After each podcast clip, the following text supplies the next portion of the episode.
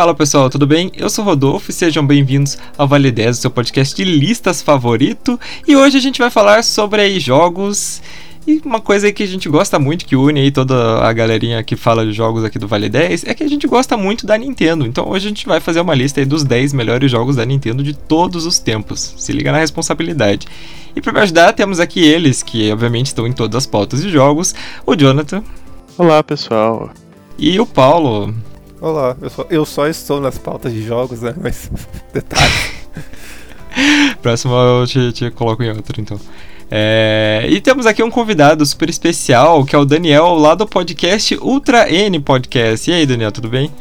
Tudo bem, pessoal? Obrigado pelo convite. Vocês me chamaram para fazer lista. É uma coisa que eu fujo para fazer, vocês não têm ideia. Ainda bem que você já recebeu a lista pronta, então. eu tenho uma grande dificuldade em elencar o que eu mais gosto, assim, fica aquela briga. Mas eu gosto tanto desse jogo né, e daquele jogo, né, eu nunca sei como, como posicionar meus jogos. É, esse aqui é um problema que eu enfrento todo, toda semana, estou escrevendo uma pauta. Mas enfim. Antes da gente entrar propriamente na lista, vamos falar sobre a Nintendo. Quem quer falar e como que teve contato com a Nintendo pela primeira vez? Vamos deixar o convidado falar primeiro, então. Vai, Daniel, fala aí. Cara, eu tenho contato com a Nintendo até antes de eu saber que a Nintendo existia, porque um dos primeiros contatos que eu tive com o Nintendo foi lá no Atari. Um dos primeiros jogos que eu joguei lá no velho Atari, eu não sei se vocês tiveram algum tipo de contato, mas eh, entre River Rider, Pac-Man, esses jogos bem clássicos que a gente tinha no Atari, tinha o próprio jogo do Donkey Kong, né? Que é uma versão do, de um jogo da Nintendo de arcades pro Atari. Era rudimentar, bem mais simples, mas era um jogo, né? Mas hum, eu nem sabia que era Nintendo nessa época, e mas foi meu primeiro contato. Dali eu acabei migrando pro, pro console 8 bits. No Brasil a gente não, não tinha tanto acesso a consoles diretamente da Nintendo, a gente tinha os, os Famiclones da vida, né? Os Phantom Systems, os Dynavisions, né? Então eu acabei passando por, por essa fase é, jogando em casa de amigos, né? Esses consoles até que eu consegui ganhar da minha mãe, do meu pai, um Nintendinho oficial quando foi lançado pela Playtronic em 93. Esse foi realmente o meu primeiro videogame da Nintendo. E aí começou a minha paixão pela Nintendo. Eu nunca, nunca deixei de jogar Nintendo desde então. Hum, legal. E, e aí, quem. Joe, fala aí você agora. Ah, eu sei. Eu comecei porque a gente ia muito no supermercado e tinha aquele cantinho da criança, sabe? E lá. Eu lembro. no que a gente ia tinha um Super Nintendo. E eu tinha uns 6 anos de idade, acho que a primeira vez que eu fui, eu fiquei assim encantado. Eu ficava. Nossa, eu ficava esperneando pro meu pai que eu queria ter um em casa. E uns dois anos depois ele me deu de aniversário. E eu tenho até hoje esse Super Nintendo aqui comigo. Nossa! Ah, sim, eu super mantenho aqui, o bem acumulador. Eu tenho, eu tenho essa, essa dor no coração que o meu primeiro videogame foi o Nintendinho, eu tive que vender para pegar o dinheiro e, sabe, que esquema, esquema clássico de pessoas que não têm dinheiro, né, gente? Todo mundo acho que já fez isso na vida, né? De vender o antigo para comprar o mais novo. E eu tive que fazer isso para na época para pegar o Nintendo 64. Eu tenho uma dor no coração. Nossa, eu só não passei nessa dor. acho que foi o único momento da minha vida que eu posso dizer que foi uma vantagem meu pai ser acumulador também. ah, eu não sou acumulador com coisas gerais, só com videogame, né? Mas ele é com tudo. E aí quando. Minha mãe ficava possessa, ela ficava, ah, você quer comprar. Porque depois eu fiquei chorando pelo Nintendo 64, obviamente, né? E. Ah, até o que eu ia falar, né?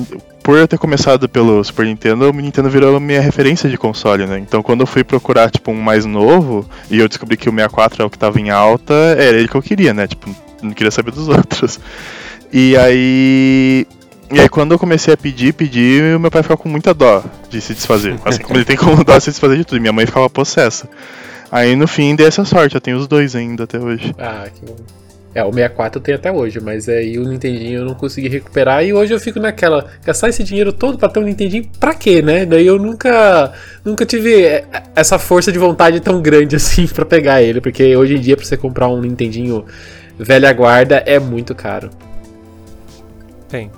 Não que os modernos sejam não, não Nintendinho, né? Mas console moderno seja barato. Se você vai comprar um, um, um, console hoje em dia, se você vai pegar um Nintendinho bem conservado, você vai gastar o mesmo preço do que um Switch novo. Então é muito caro. Eu não, não tenho esse. Eu adoro Nintendo, gosto, queria ter tudo, mas eu tenho amor pro meu bolso também. É, e daí eu, eu lembro que o Joe também teve o Wii, teve, teve, tem o Wii U e o Switch ainda, né? Ah, sim, sim, ao longo da vida, tipo, eu comecei a jogar muito no PC, mas eu nunca abandonei o, o, o console. E aí Você eu tive foi um dos 10 donos de Wii U também? Hã? É, tem dois dos 10 donos do Wii U aqui. Olha Que só. eu também tenho um. Nossa, eu. Mano, se deixar eu posso falar um monte sobre ele ainda, mas o, o Wii é bem triste que, tipo, eu ganhei ele e um ano depois o único assalto que teve, que eu passei pela vida, foi que entraram em casa e levaram o Wii. Fiquei bem triste. E até foi um dos motivos de eu ter um Wii U. Eu, quando ele saiu e começou a flopar, eu meio que fiquei, ah, eu vou ficar com o Wii mesmo, espero a próxima geração. mas aí, como roubaram, eu fiquei, ah, eu vou pegar porque eu tinha ainda, acho que ficou um controle em casa ainda. E uns discos do Sport Resort, eu fiquei, ah, quer saber, eu vou atrás de um Wii U, aproveito o que eu tenho ainda e jogo o que ficou faltando. Quem teve o Wii U sabe o quão bom ele foi, assim. Acho que tem muita gente que desconsidera ele na história dos videogames, mas muito do sucesso do Switch se deve a todos os problemas do Wii U. Mas ele teve excelentes jogos e a gente vai, com certeza vai falar deles ainda hoje. É, o, o- é, foi a, é a maior tristeza do Wii U, né? Tipo, que ele se deu mal, mas. Eu não sei por que exatamente, porque os jogos que. Acho que foi porque quando ele lançou não tinha tanto jogo, né? Porque quando você pega a biblioteca do Wii U, pra um console que não tem third party, basicamente, é muito boa. É, ele teve problemas. ele tem- é, o Wii U tem tantos problemas que só, só de falar problemas do Wii U dá um podcast. Dá, acho que dá um top 10 só de problemas do Wii U, Nossa, né? sim. Porque ele é, uma, é um mix, ele não é um problema, ele, ele afundou, vamos dizer assim, por, por um mix de problemas, não é um nem outro, mas é, um dos grandes problemas que eu acho que eu posso falar do início do Wii U foi da falta de experiência da própria Nintendo na produção de jogos em HD. Ele é o primeiro console que traz jogos HD e a Nintendo deu uma boa perdida no, no, no calendário de lançamentos. Que hoje em dia todo mundo conhece, sabe? A Nintendo conhece bem que ela, ela mostra os jogos e perto, muito perto do lançamento, às vezes ela fala: o jogo tá aqui, mês que vem sai, né? E nessa época do Wii U, ela patinou muito no, desse, no desenvolvimento e isso acabou impactando as vendas, né? Nossa, eu lembro que tudo atrasava. Tudo atrasado. O Pikmin, o- pra vocês, um exemplo rápido pra gente dar assim é o próprio Pikmin. O Pikmin 3 ele era pra ser um dos jogos de lançamento, né, do Wii U, porque ele quem jogou o Wii U Pikmin sabe o quão bonito ele é, aqueles, aquela, aquelas áreas verdes e tudo mais. É muito impactante visualmente falando. E ele era pra ser uma, uma, uma porta de entrada pra nova geração com o Wii U, né? E acabou atrasando, saiu quase um ano depois. Então, nossa, ele. Quem, te- quem teve o Wii U, o bom do Wii U era que você conseguia acompanhar os lançamentos, coisa que no Switch hoje em dia você não, não tem como acompanhar mais nada. Nossa, isso é verdade. É impossível. É, e Paulo, qual que é a sua experiência com a Nintendo? É, A minha. é, Eu acho que a o primeiro. Com o jogo, a primeira experiência que eu tive com a Nintendo foi quando um. Olha o nível de relação da pessoa. Era o marido da filha de um amigo do meu pai. Meu Então. Deus do céu, monta o fluxograma, gente. É. Então, tipo, é uma pessoa nada a ver com nada, mas enfim, ele tava lá e ele tinha um- no computador um emulador de GBA. E ele me mostrou nesse emulador que dava é, o Fire Emblem 7, que é o Blazing Sword, Caramba! que é tipo o primeiro Fire Emblem lançado no. Eu juro No que eu, pensei que você ia falar de Pokémon agora. E logo em seguida ele mostrou que tinha Pokémon também, Pokémon o Rubi e o Safira, né? Mas o primeiro que ele mostrou foi o Fire Emblem e, nossa, eu me apaixonei pelo, pelo jogo quando eu, eu pude, pude, porque no, quando ele me mostrou eu não tava com computador. O, que não era lá em casa, né? E na época ter um laptop era muito caro. Então a gente só tinha um desktop. Assim, não que hoje seja barato um laptop, mas é muito mais fácil, né? E é, eu che- quando eu cheguei em casa, eu dei um jeito de baixar porque eu queria muito continuar jogando Fire Emblem, porque é um jogo. Nossa, bem, a gente vai falar de Fire Emblem, já dando um spoiler. Eu, eu vou falar muito sobre Fire Emblem porque eu adoro essa saga. Mas foi aí, daí depois, tipo, eu tentei, meio que comecei a acompanhar, sabe? Porque eu, eu morava no interior do Mato Grosso, né? Então não era super fácil ter acesso a esse, tipo de, a esse tipo de tecnologia, principalmente na época, no começo dos anos 2000, né? Não que não existisse, mas era mais difícil. ainda mais morando no interior. Então eu fui acompanhando, né? Fui vendo os lançamentos, daí eu descobri a existência do DS, que foi o meu primeiro. O DS Lite, né? Que foi o meu primeiro console, efetivamente. E segui daí. Entendi. Legal. A minha experiência com a Nintendo foi indo na casa do Jonathan jogar Super Nintendo e depois Nintendo 64, porque, tipo, eu tinha um. Eu tinha o Master System, foi meu primeiro videogame. E eu fiquei muito tempo com ele, assim, e, e, na época eu nem pensava muito em trocar de videogame e tal, e a gente também não tinha muito dinheiro, né? Depois eu ganhei um. um depois que eu fui pro, pro PlayStation, eu também, tipo, não ligava muito para outros consoles. Aí eu fui ter um. tive um DS também. É, fui muito feliz ter um DS. Também joguei muito emulador. jogava. Porque a gente tinha um computador muito ferrado aqui em casa e o emulador do GB era uma das poucas coisas que funcionava direito. E, e aí depois tive um Wii que eu, que eu ganhei de presente quando passei no, no, no UTFPR. E, e eu fiquei muito tempo com ele, tipo, muito tempo mesmo, tipo, sei lá, uns 10 anos, acho. E eu só muito fui. É, tipo, joguei. Nossa, aqui em casa, tipo, qualquer aniversário meu era vamos vir jogar Just Dance. E, e depois, tipo, eu vendi o Wii, fui pro PS4 na época, porque eu não tava muito interessado no Wii U, assim, não. Queria jogar umas outras coisas, né? Que só tinha pro... Ah lá, porque o Wii U não vendeu, gente. é, queria jogar umas outras coisas, é, eu acabei optando pelo PS4, mas aí quando saiu o Switch, eu vi tudo mais, eu falei, quer saber, eu vou vender meu PS4, vou comprar o tal do Switch aí, e hoje eu estou aqui de novo com a Nintendo no meu coração. Mas nunca deixei de amar, apesar de ter pulado alguns consoles, nunca deixei de amar. Mas então é isso, gente. Então vamos começar a nossa lista aqui, que já falamos bastante.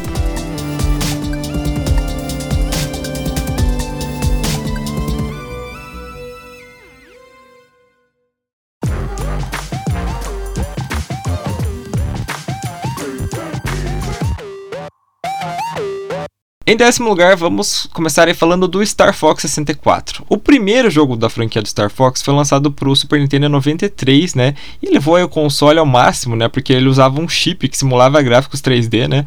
Uma época que essa tecnologia ainda estava nascendo. Mas foi em 97 que a franquia viu assim o seu ápice, que foi com o Star Fox 64, que veio para o Nintendo 64. Embora a história do jogo assim fosse praticamente a mesma, né, foram introduzidos diálogos falados, né, novos personagens, modo multiplayer também. E o jogo foi muito bem recebido na época, com muitas apontando aí as melhorias, né, quanto ao primeiro jogo. E em 2011 foi lançado um port, né, para o Nintendo 3DS do Star Fox 64. A jogabilidade também é quase a mesma, né, só que foram adicionados alguns elementos, funções e modos novos. Gente, eu preciso falar, eu não consigo jogar o, o, o, o do Star Fox 64 eu já joguei, mas o primeiro, o primeiro Star Fox me dá dor de cabeça aqueles gráficos, sério. Não, e ele é muito lento também, né? É, acho que é difícil quem começou já a ter, jogar mais os jogos tridimensionais no 64, voltar para jogar a versão para o Super Nintendo é, é muito complexo, porque é muito lento, os, os gráficos. Coitado do Super Nintendo, não foi, não foi feito para rodar de gráficos 3D, né? então ele faz um grande esforço ali. Lógico, para a época que ele foi lançado, em 93, o, o primeiro Star Fox é um é um acontecimento, né? E, e acho que todo mundo que viu aquilo nessa época ficou impressionado, mas fazer o caminho inverso é bem complexo. Mas o Star Fox 64 é uma pérola, quase 20 anos depois do lançamento, a gente ainda pode falar. É o melhor jogo da série Star Fox. No, no, até hoje não saiu um jogo que superou a qualidade de Star Fox 64. Achei que você ia falar, até hoje não saiu um jogo. Eu quase concordei, é, realmente, faz tempo que não sai. eu tava pensando a mesma coisa. Só existe Star Fox 64, mano, nessa série, não tem mais nenhum. Tem aquele zero, né, do, do Will. Ah, tem, que é uma maravilha. Assim, assim vamos, vamos, ser sinceros, o pessoal fala que no, os outros jogos são ruins. Não chega a ser ruim mas a qualidade não é a mesma, sabe? O Star Fox Zero, que, que saiu pro Wii U, por exemplo, ele é, eu acho que o que mais o pessoal é, fala mal, assim. E eu, eu tive uma experiência no Wii U, eu acho que o maior problema dele é a questão da jogabilidade que eles inventaram ali. Demora horas para você entender a mecânica. Mas depois que você pega a mecânica, fica interessante. Mais ainda, o Star Fox 64 é um acontecimento. A gente tem que lembrar também que ele trouxe o Humble Pack da época. Vocês lembram do controle de vibração que hoje é, é comum em todos os consoles, né? Nasce, uhum. O primeiro jogo a trazer essa função lá atrás no Nintendo 64 foi justamente o Star Fox. E vinha uma caixona gigante, né? Uhum. Nossa, você acredita que meu pai, ele achou. Eu não sei aonde que ele achou, mas um dia ele só chegou em casa com um Rumble Pack falando que tinha encontrado. alguém tinha perdido. E aí, só que, nossa, eu sempre quis ter um cartucho de Star Fox, mas nunca deu certo. Mas, mas o Rumble Pack funciona até hoje, pelo menos. A única coisa que é estranha no, no Star Fox 64 é que quando você vai jogar na tela dividida com, em multiplayer, ele sempre divide em quatro. Então, se você estiver jogando com duas pessoas, fica com dois quadradinhos, embaixo fica lá o mapa mostrando. Umas câmeras, nada a ver, assim. Acho que o modo multiplayer dele, que é a única coisa que, se for falar pra, de alguma coisa, é o modo multiplayer, mas o restante do jogo é muito legal, tem vários, vários caminhos, vários. É, você tem caminhos, né? Você vai andando num mapa, os planetas, né? Você pode ir por um caminho mais fácil, médio, mais difícil. E se você vai, faz, faz o caminho mais difícil e finaliza, tem um final diferente. Cara, é, é um jogo que não envelheceu, não é à toa que ele foi relançado pro 3DS. E é excelente como, como o original. Então, quem nunca jogou, é obrigatório jogar. Pois ah, é, tem vários memes também, né? Do Star Fox 4. é, exatamente, é isso que eu lembrei agora. Que virou até easter egg do Google, né? Pra quem não sabe, digita aí no, no, no seu Google do a Barrel, Barrel Roll e veja o que acontece. Uma última curiosidade só, eu já li que o, esse porte do 3DS, eles não, não tinham o código original, eles perderam. e aí eles tiveram que reprogramar e o pessoal refez mesmo o jogo, tipo, ele tá super, super fiel ao original e tem umas melhorias, tem mais. roda acho que 60 FPS, então fica o melhor jeito de jogar hoje em dia o Star Fox 64 no 3DS. Ou você pode comprar o Wii U e comprar no Virtual Console também.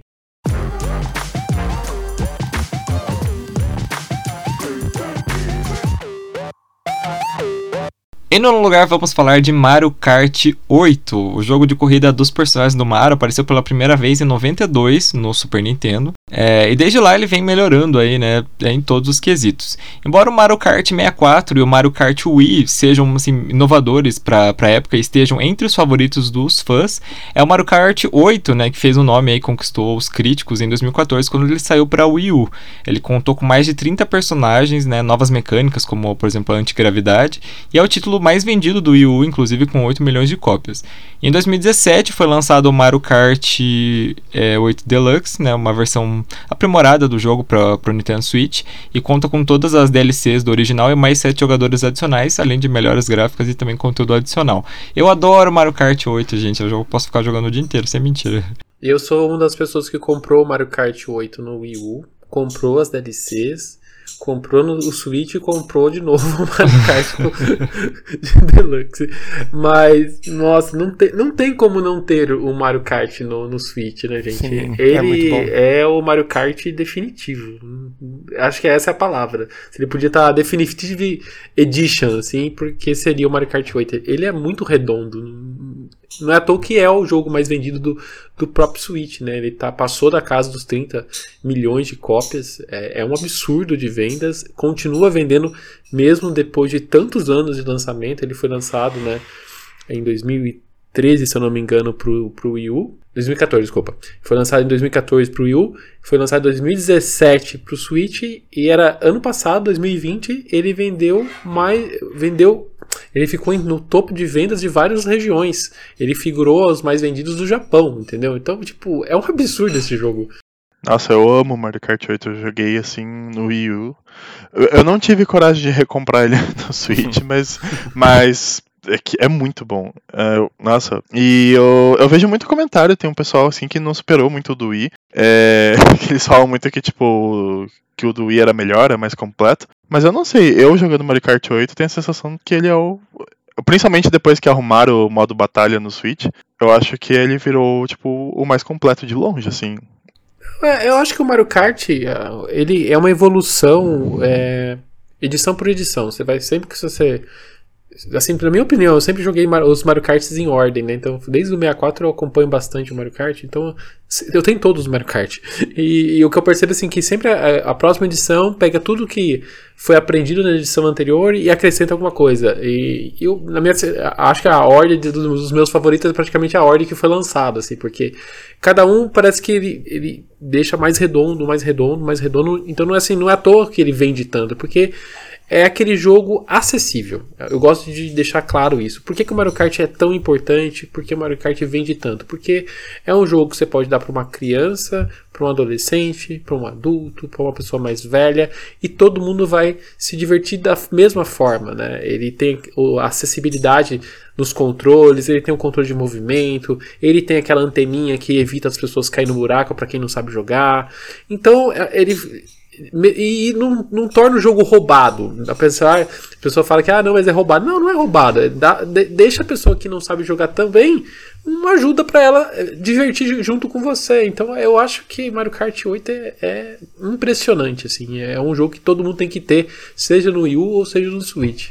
É, o, o que eu ia falar é justamente isso da acessibilidade. Dos jogos que eu tenho de multiplayer no Switch, o, o mais fácil de colocar para jogar Mario Kart de to... que tipo Smash é divertido, mas mano, você tem que saber de Smash para conseguir para se divertir no Smash. Quem não entende, e, Smash é um jogo muito confuso. Isso, Smash eu ia falar é um exatamente muito isso. confuso. Mario Kart, é tipo, é, não tem muito, muitas mecânicas. Tipo, tem uma complexidade por trás delas, mas se você sabe o básico, você consegue se divertir já. Você sabe balançar um controle? Sabe apertar um botão? Pronto, você já consegue jogar Mario Kart. É, é muito acessível. Tipo, é bom você saber drift? É bom, mas não, você não precisa saber o drift para jogar com seus amigos, por exemplo. É, o, por exemplo, o pessoal olha o jogo e fala assim, né? Qualquer um pode jogar, mas quem. Tem umas pessoas que jogam Mario Kart e fala assim, gente, vocês são extraterrestres, porque elas fazem coisas absurdas. Tem pessoas que ganham campeonatos jogando com milhares de pessoas e ela tá sempre em primeira. É, mas porque tem técnicas, você aprende caminhos, é, essa questão mesmo que você falou do drift, de você fazer as curvas com, com turbos. Tem mecânicas é, pra gente, vamos dizer, pro players, assim. É, mas para quem só quer brincar, não quer sentar no sofá e brincar com a família, ou mesmo jogar online, a gente sempre a gente tem essa questão do online do, da Nintendo, tu, acho que é, todo mundo conhece, que o pessoal fala que online nem, nem é tudo isso, né? E, e o Mario Kart é um exemplo de que online funciona bem, sabe? É um bom exemplo de algo que funciona bem no, no, no Switch. Então, de novo, é um jogo acessível, todo mundo consegue se divertir. Sim. E uma coisa do, do Mario Kart, do, que eu acho que ele é super importante também, é porque ele, ele popularizou essa, essa coisa de você pegar, tipo, personagens e fazer spin-offs, é, ainda mais de corrida, né, que, que saiu um monte. Tipo, tem, tem alguns bons, né, tipo, do Crash, do Sonic, e tem alguns bem zoadinhos, né, tipo, do sei lá, do Cartoon Network. É, ele, mas... ele criou uma série, ele criou um gênero. É exatamente, é exatamente isso que eu queria falar apareceu vários e vários jogos é, iguais com personagens diferentes, mas eu acho que nenhum chega perto do, do nível do Mario Kart. Talvez o Crash, o, o Crash Bandicoot, é o Crash Racing, né? Uhum. Tem, o pessoal comenta muito, muito, muito dele, assim, mas mesmo assim é, eu não, não acho que, que se que chega no nível de um Mario Kart 8. É, pra ser bem sincero sobre o do Crash, tipo, eu acho que ele tinha muita nostalgia, porque eu lembro de ter jogado. Eu cheguei a jogar ele um pouco no Play 1 quando era, tipo, menorzinho. E depois eu fui rejogar na casa de uma amiga no Play 4 e, tipo, não era tudo aquilo que eu lembrava, sabe? Mas você jogou o remake ou o original? O, o remake. remake. Ah, tá. O remake não é idêntico, né? Mas. Até por isso que é remake, mas sei lá. É, é, o controle dele é meio estranho. Não, é, sei lá. Eu, eu acho que assim, quem tem muito. É, tem a questão da nostalgia, gente. Eu acho que isso é um ponto que qualquer pessoa que na infância jogou aquele jogo vai sentir aquele amor, assim. tem muita gente que começou na geração, Play, né, na geração PlayStation, né? Então o primeiro contato que teve foi com os jogos do Crash, foi com o Crash Racing em vez do Mario Kart. Então as pessoas. É, é comum as pessoas terem esse tipo de sentimento, né?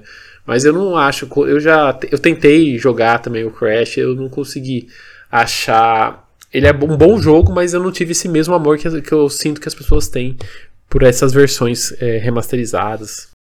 Ah, eu queria só aproveitar um gancho para dar um último comentário é, da, da acessibilidade dos jogos. É que, assim, uma coisa é o jogo ser literalmente para todos os públicos, né?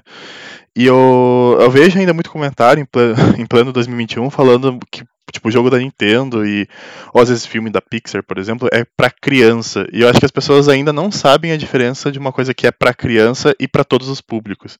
E tem uma diferença bem grande entre as duas coisas, né?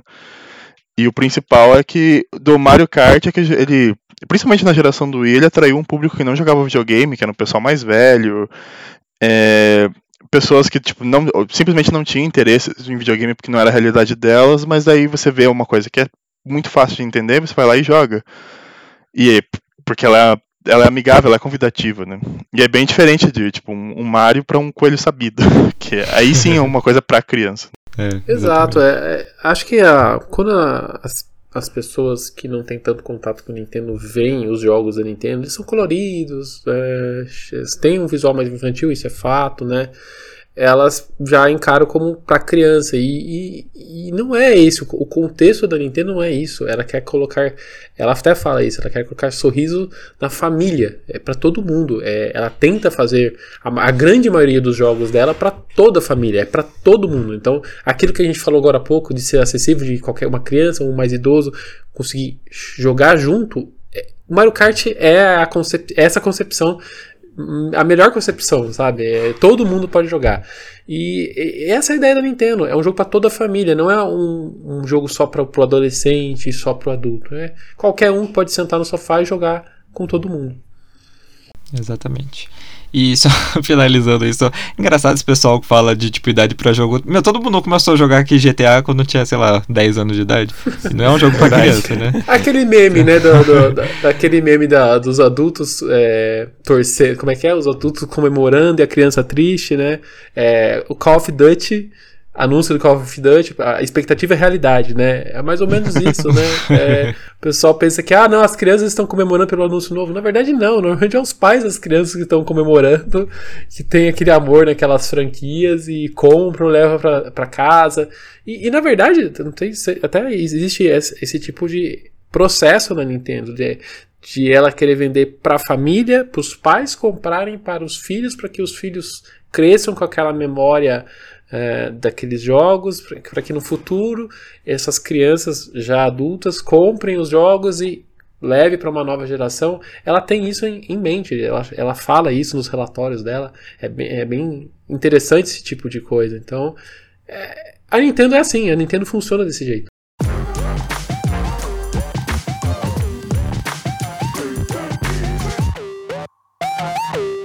Em oitavo lugar, vamos falar sobre o Fire Emblem Awakening. O Fire Emblem é um RPG tático que existe desde 1990, mas a franquia aí ficou restrita né, Japão até 2003, quando o Fire Emblem, o The Blazing Blade, foi lançado para o GBA no ocidente.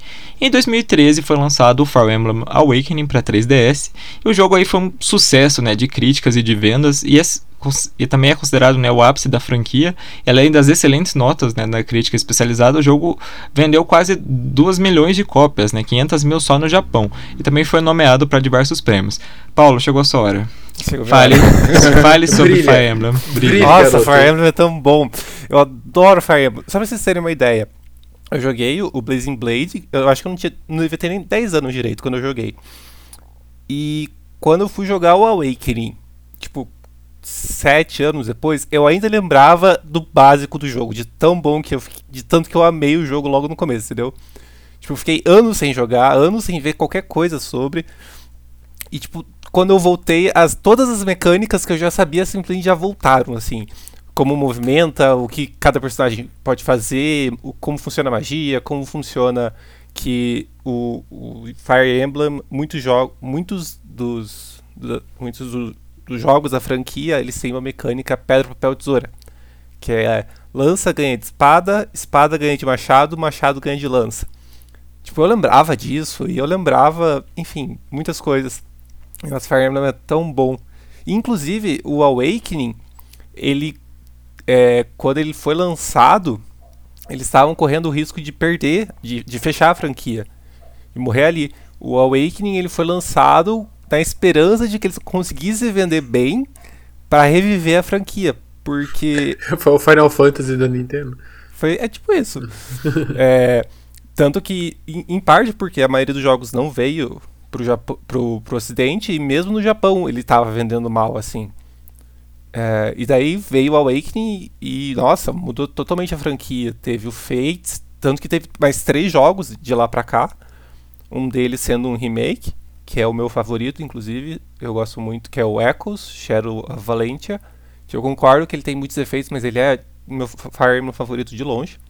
Tem o Tree Houses, que é um jogo também maravilhoso. Se você gosta de jogo de RPG ou se você gosta de jogo é, com esse estilo de batalha, de estratégia por turno, nossa, compre o Tree Houses, ele é muito bom, a história é maravilhosa, os personagens são, são muito divertidos, a, a customização que você tem com os personagens é tipo a maior que já teve em toda a franquia.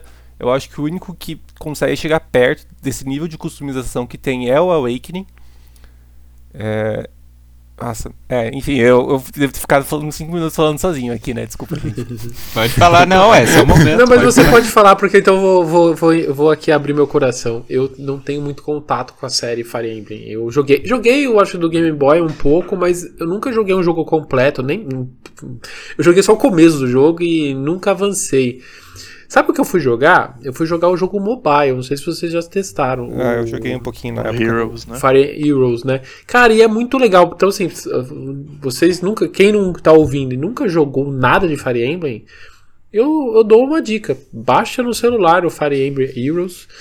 Cara, é, é muito bom. Ele tá em português também, então é mais um, uma ajuda para quem quer conhecer mais os personagens. Então eu acabei conhecendo o Fire Emblem mais até pelo, pelo, pela versão pro celular, que a gente foi fazer um, um podcast lá no treino sobre jogos de celular e eu acabei baixando todos e jogando todos. E Fire Emblem foi um dos que mais me chamou a atenção. É muito divertido, é muito bonitinho.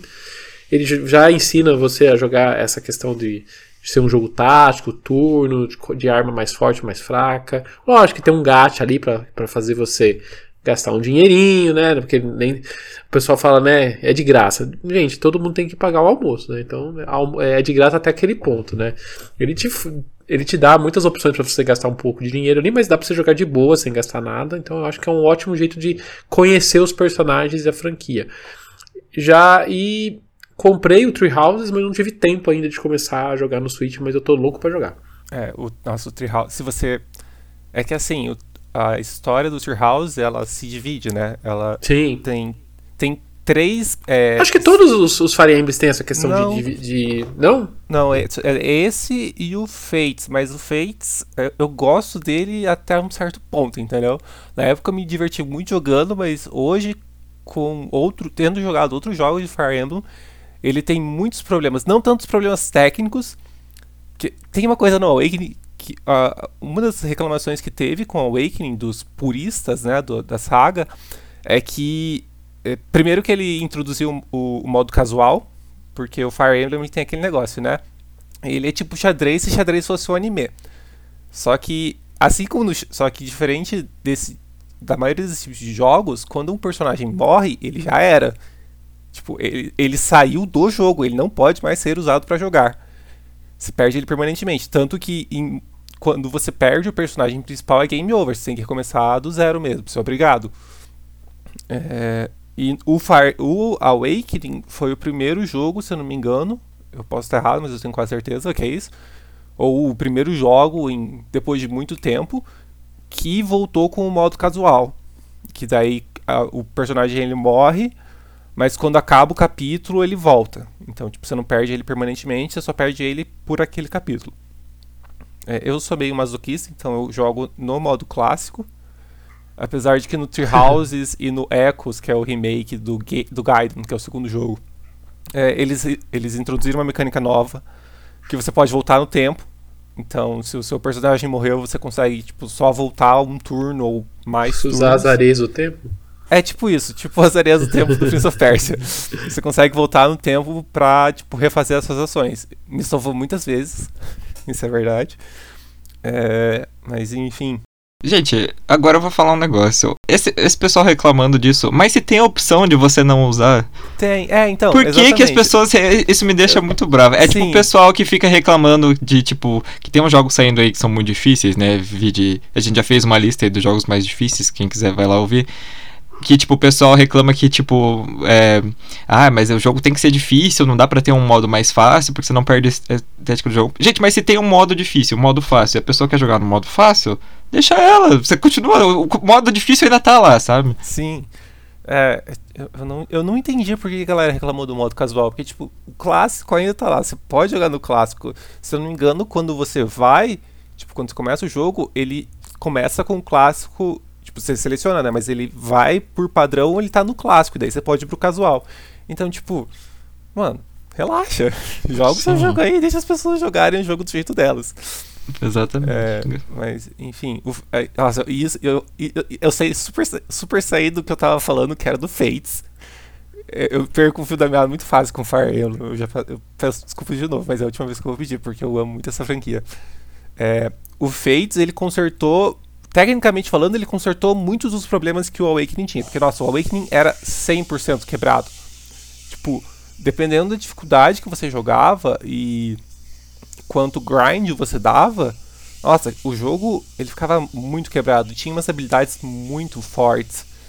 E, enfim, na minha opinião, o jogo, depois de um tempo assim, ele fica totalmente quebrado. O Fates consertou muitos desses problemas. É, e Bem, o, o Gaiden, né, o Gaiden ele é um remake, então muitas das mecânicas que o, esses jogos novos têm ele não adaptou, porque ele tentou, ele se manteve é, em muitos aspectos, ele se manteve fiel ao original. E daí tem o True Houses que também dá uma, o True House também é bem balanceado assim. É, ele tem, tem um jeito de você quebrar o jogo, mas é só se você já está jogando ele pela segunda vez, por exemplo porque ele tem o New Game Plus. Mas tirando isso, ele é tipo um jogo muito bem balanceado, na minha opinião, pelo menos. E é, é isso. Entendi. Eu gosto muito dessa franquia. E o Treehouse, é, eu tava falando do Treehouse ser muito customizável, porque qualquer personagem pode ser qualquer coisa. Porque nos outros jogos de Fire Emblem funcionava assim: os personagens tinham uma classe. Essa classe, ela podia usar só algumas armas. Então, por exemplo, o cavaleiro o cavaleiro era um personagem em cima de um cavalo. Ah! E ele podia usar a lança e a espada. E daí você pode promover os seus personagens para eles ficarem mais fortes e mudarem para uma classe relacionada à classe base. Então, tipo, ele era um cavaleiro, ele podia virar depois um paladino, por exemplo. Que era um cavaleiro com stats melhores, mas que também só podia usar a espada e lança. Ou ele poderia virar um, um Great Knight, que sei, um grande cavaleiro, sei lá. Um bom cavaleiro, enfim. E daí ele pode. ele perde um pouco dos. da capacidade que ele tem como paladino. Que ele teria como paladino. Mas ele pode usar o machado além da lança e da espada. Então já, já adiciona um nível novo né, de customização para o personagem.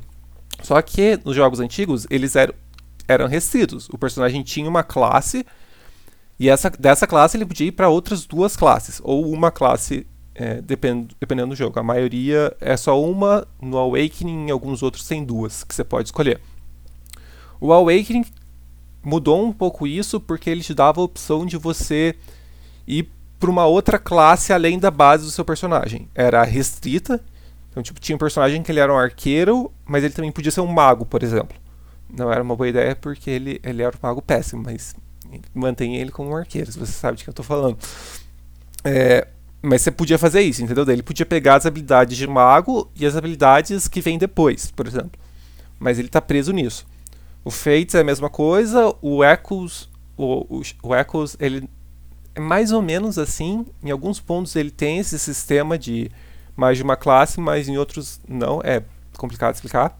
E daí o Treehouse só tipo joga tudo isso pro, meio que pro lixo, entendeu? Tipo, tem as classes ainda, elas têm certas é, preferência. Tipo, tem personagem que é melhor como mago, tem personagem que é melhor como arqueiro, tem personagem que é melhor como tanque.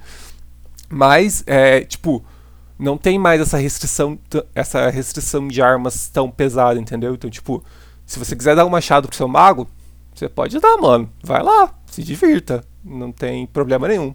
Você quer dar uma espada pro, pro seu arqueiro, você também pode.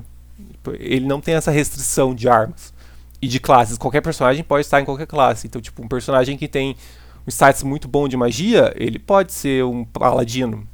Ele vai sofrer? Ele vai sofrer. Vai ser horrível. Mas você pode fazer isso. É, tem, então, tipo, esse é um ponto muito forte do Treehouse e que é muito divertido fazer, entendeu? Que é uma coisa que não tem nos outros jogos. Que eu acho que é também uma. Virou uma certa tendência né, da Nintendo fazer um jogo que quebra muito dos moldes dos jogos recentes. O Zelda, Breath of the Wild, que quebrou todo a, o padrão né, de Zelda. E o Odyssey também tem muitas diferenças em relação aos outros jogos do Mario. E eles fizeram isso com os Treehouses também. Entendi. A minha experiência com Fire Emblem, eu, o, o primeiro Fire Emblem que eu joguei foi o Ride and Dawn. E, gente, ele é muito difícil. Mas, assim, é difícil num nível que é tipo um Dark Souls, só que RPG, é, é, só que um jogo tático, sabe? Tipo, nossa, eu lembro que eu demorei muito tempo para fechar, tipo, uns seis meses. Deve ter demorado pra, para conseguir chegar no final do jogo. E daí eu fiquei um pouco traumatizado, mas daí eu lembro que o Paulo me emprestou o Awakening, eu joguei um pouco também. E é um jogo que eu gosto, eu também tenho pouca experiência, mas eu ainda pretendo com, comprar o, o Tree Houses pra jogar no futuro aí, quem sabe. Vale a pena. Ah, e eu. É, se alguém. Se você quiser jogar num emulador, tem dois jogos que vieram pro ocidente, né? Que é o aquele que você falou, Blazing Blade e o Sacred Stones. Uh, o Blazing Blade foi o que eu joguei primeiro. É bem bom, mas ele é bem difícil. Ele é, tipo, bem... Tipo, a base, assim, tipo, do Fire Emblem. É como o Fire Emblem é visto. É, mas o, eu recomendo, se você jogou só os modernos, ou se você ainda não jogou, mas quer começar por um antigo, eu recomendo o Sacred Stones. Ele é um pouco mais fácil, é, mas no caso isso é bom porque se você é novo para a franquia, é muito mais acessível, porque ao contrário do Mario Kart, o Fire Emblem não é uma franquia tão acessível assim. A gente tá uhum. tá falando de franquias acessíveis e para adultos, crianças. É, tá, Fire Emblem tá aí uma franquia que é bastante famosa dentro da comunidade de Nintendo, mas não é para crianças, né? Bom, só se for uma criança que gosta muito de pensar.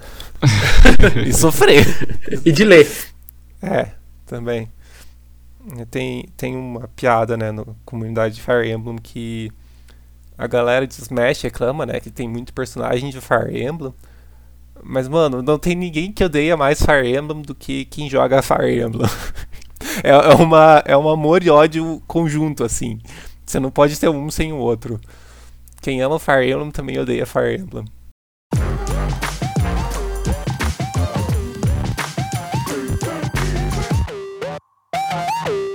Em sétimo lugar, vamos falar do Super Metroid. O primeiro Metroid saiu em 1986, né, pro NES lá no Japão, e um ano depois ele veio aí pra América.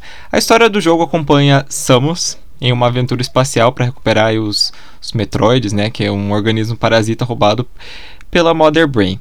No final do jogo, caso você digitasse o password Justin Bailey, é revelado que Samus era uma mulher, né? Ela não foi a primeira protagonista dos jogos, mas é com certeza uma das pioneiras né, nesse assunto. E apesar da inovação, né, o primeiro Metroid não envelheceu muito bem, né? É, no jogo original lá que foi lançado pro, na versão japonesa, você conseguia salvar mas na versão americana isso foi trocado por um sistema de passwords e além disso não, não tem mapa dentro do jogo, né, o que torna as coisas um pouco mais complicadas. E aí em 94 saiu o Super Metroid para o Super Nintendo e o jogo envelheceu assim feito vinho, gente, já que ele consertava aí os vários problemas, né, que o primeiro jogo tinha, deixou tudo mais fluido, mais bonito e com um gameplay bem melhor e dava para salvar finalmente. E tinha mapa também que ajuda bastante. Realmente, o primeiro Metroid eu tentei jogar no no, no Switch agora lá no, no emulador e não, gente, não tem como. Não tem como não, jogar é, aquilo lá. Ele envelheceu, é, ele é muito, eu falo que ele é muito duro, né? A Samus é, é dura. Sim. Se você evolui no jogo e pega os equipamentos, você fica mais poderoso dentro do jogo, até facilita um pouquinho, mas até você chegar nesse, nesse nível de pegar o skill attack e tal, é, é bem complexo. É, eu não eu só recomendo para quem quer conhecer historicamente mesmo. É muito difícil. Já o Super Metroid é o que você falou, ele parece que não envelheceu. Você consegue. para quem tem o Switch, tem os dois, né? No, no sistema online do, do, Switch, você consegue baixar tanto do NES quanto do Super Nintendo. E do Super Nintendo é tranquilamente você pode baixar e se divertir como se estivesse jogando em 94. Super Metroid é um dos grandes clássicos do Super Nintendo, né? Você fala de Super Nintendo, você, é um jogo que sempre remete ao Super Metroid. Mas eu vou, vou até dar um uma vírgula aqui, né? Aqui eu sou um voto mais vencido aqui na lista, porque Eu tenho mais, é, mais ligação com os Metroids 3D, por incrível que pareça. O pessoal tem muito mais apego com os Metroids 2D. Eu tenho um amor maior com os Metroids mais 3D. Né? A franquia Prime no GameCube eu, eu joguei todos, assim. Eu adoro também. E a gente também tá na expectativa para sair. Não só o Metroid Prime 4, também como o Metroid Dread pro Switch, logo mais em outubro. Ah, sim, né? Eles foram eu falar, eles foram recentemente anunciados, mas o Prime 4 já tá um tempo aí, né? Sendo enrolado, tá sendo enrolado. Então, o Prime 4, a gente até tem um, podcast que a gente foi bem a fundo sobre a história do Metroid, do Metroid Prime 4, porque ele teve o, o projeto cancelado. Ele existiu um, um, só um resumo bem rápido: existiu o Metroid Prime 4. Segundo as teorias, as informações de gaveta, seria a Bandai que estaria fazendo esse Metroid Prime 4, mas a Nintendo não gostou do resultado, cancelou o, cancelou o projeto e levou esse projeto para a Retro Studios. Para quem não, não, acompanha tanto, a Retro Studios foi a responsável por criar a franquia Prime, né, para GameCube, né, depois para o 1 e o 2 para GameCube, o 3 para Wii. Também ela, ela fez o Donkey Kong Returns para o Wii, para o Wii U. Então é uma, uma empresa bastante conhecida já para quem acompanha a Nintendo. E a Nintendo recomeçou o projeto com a Retro. E a, e a gente está até hoje se questionando: cadê esse jogo? Porque tá desde esse anúncio de cancelamento barra reinício de projeto foi em 2018. Então a gente está em 2021 e a gente só tem um logo. Até hoje só tem um logo sobre o jogo. Ninguém sabe nada, não, ninguém viu artwork, ninguém viu nada. Mas a gente, conforme eu falei agora há pouco, tem o Metroid Dread, né? Que, que era um projeto que também ninguém sabia de nada, mas que na última E3 a Nintendo vi, veio, mostrou e é aquele negócio que eu falei, né? A Nintendo tem muito esse negócio de chegar, mostrar o jogo e já lançar. Então o jogo vai lançar daqui dois meses. Uhum. Exatamente. É, não, eu ia falar do que também outra que tá desaparecida é a baioneta, né? baioneta 3 já, tá, já também já foi faz muito tempo que anunciaram e tipo a gente não tem nada também. Por onde anda? gente, eu queria muito saber o que aconteceu com, com a baioneta e com a Retro, porque a, a Retro Studios, tipo, ela fez o, o Tropical Freeze. E aí teve um port do Tropical Freeze que eu nem sei se foi ela que fez. E sumiu. Nunca mais se ouviu falar de ninguém de lá. É, nessa, nesse, a, Retro sofreu com grandes problemas de, de equipe, muita gente saiu da empresa, mas com essa questão do projeto da, do Metroid Prime 4, a Nintendo contratou muitos profissionais, então por isso que a gente está com bastante expectativa nessa questão do Prime 4, né? O que, que vai vir, né? O que, que vai mudar? Vai mudar alguma coisa? Não vai? Aqui vai ser um projeto grande, a gente sabe, porque o que a gente mais vê é notícia de foi contratado tal artista que trabalhou em tal jogo grande lá para retro do, nos Estados Unidos, né? Então é, a expectativa está muito grande. Então quando aparecer, vai vir um jogo muito grande, um jogo de peso, assim como foi Zelda, Breath of the Breath of the Wild, como foi o Mario Odyssey, a gente espera que o Prime 4 seja um jogo jogão, né? O pessoal fala muito que ele talvez ele, ele lance até próximo console da Nintendo. Eu isso já não acho que a Nintendo faria. A Nintendo não costuma fazer isso, né? De mover projetos para próximos consoles quando anunciados, né? Por exemplo, o Zelda Breath of the Wild ele foi anunciado pro Wii e ele saiu no Wii saiu um pouco mais lento, um pouco mais capenguinha ali, mas saiu, né? Então a gente, eu ainda acredito que ele, o Prime 4 apareça em algum momento no Switch nos próximos anos. Não, é, eu, eu concordo, eu não acho que eles vão. É, tinha gente também falando do Breath of the Wild 2 e pro próximo, e eu fiquei tipo, gente, eles já anunciaram como um jogo de Switch. Eles podem Sim. até lançar num possível console futuro. É, apesar de que, se não me engano, a Nintendo ainda não tá com nenhum. Não, não. Nada não sobre tem. lançar um console futuro, porque o Switch tá realmente sendo muito bom, assim. É, vendendo muito bem ainda e tudo mais. E. Como você falou, o Breath of the Wild foi pro Wii U, que nem ele foi pro Switch. E se vier um console no futuro e vier Metroid para esse console, vai vir pro Switch também, porque já foi anunciado. A Nintendo. Isso a Nintendo também não faz, de anunciar para um console e não lançar. É muito difícil isso acontecer, mas muito difícil. É, já, já, aconteceu na época do 64, quando o 64 estava em baixa e alguns projetos foram movidos pro, pro GameCube, né? Animal Crossing, por exemplo, ele foi lançado em dois consoles. Ele foi lançado no Japão, no, no Nintendo 64, e depois ele foi relançado pro GameCube, aí sim, é, tanto no Japão como nos Estados Unidos. Mas não é comum a Nintendo fazer esse tipo de coisa. Quando ela anuncia, ela tende a cumprir a palavra dela. É, é muito raríssimos casos que isso aconteceu. Uhum. Joe, quer falar alguma coisa do, do Metroid? Eu, o Super Metroid foi o que eu mais joguei. Eu cheguei bem. Não cheguei perto de fechar, mas. Mas é porque eu sempre acabo largando meus Metroidvania. mas eu queria muito botar a franquia em dia agora pro Dread. Pelo menos a franquia 2D, né? Porque, nossa, eu achei o trailer maravilhoso. Eu quero muito jogar esse jogo. E a Nintendo podia tomar vergonha na cara e pôr o Game Boy logo no, no Switch Online, porque nele, no Game Boy Advance, tem um remake do primeiro que é com o mesmo motor gráfico do Fusion. E, tipo, daí é outros 500, né? É, eu ouvi falar bem desse remake do GBA. São perfeitos. O Zero Mission, eu, eu, tenho um amor, assim, por ele. Ele é muito gostoso. É, é, se você falou do Metroid, né, que é meio difícil, é impossível meio que jogar ele. O Zero Mission, que é o remake desse primeiro Metroid, ele é uma delícia. Sim, e o segundo também teve um remake, só que aí já é 3DS, né? Mas também falaram que ficou incrível, né? O Sim, Samus, Returns. Returns. E tem um negócio também do Metroid que o, o Jonathan falou e eu lembrei agora, que Metroid junto com Castlevania meio que criou um gênero, né, um subgênero de jogos que é um, muito confuso de se definir, mas tem, né, o Metroidvania. Sim, é, que ganhou esse nome até porque os dois, o primeiro Metroid e o primeiro Castlevania saíram com tipo uns, alguns dois ou três meses de diferença só, né? Então não dá para dizer que um plagiou o outro, porque eles estavam sendo criados juntos, mas são jogos muito parecidos mecanicamente. Aí eu vou juntos, dar um objection aqui, porque aí tem umas tretas no meio da comunidade em relação a esse negócio do Metroidvania, porque os primeiros é, Castlevanias que do NES, na época do que o Metroid saiu, né, em 86, 87, né?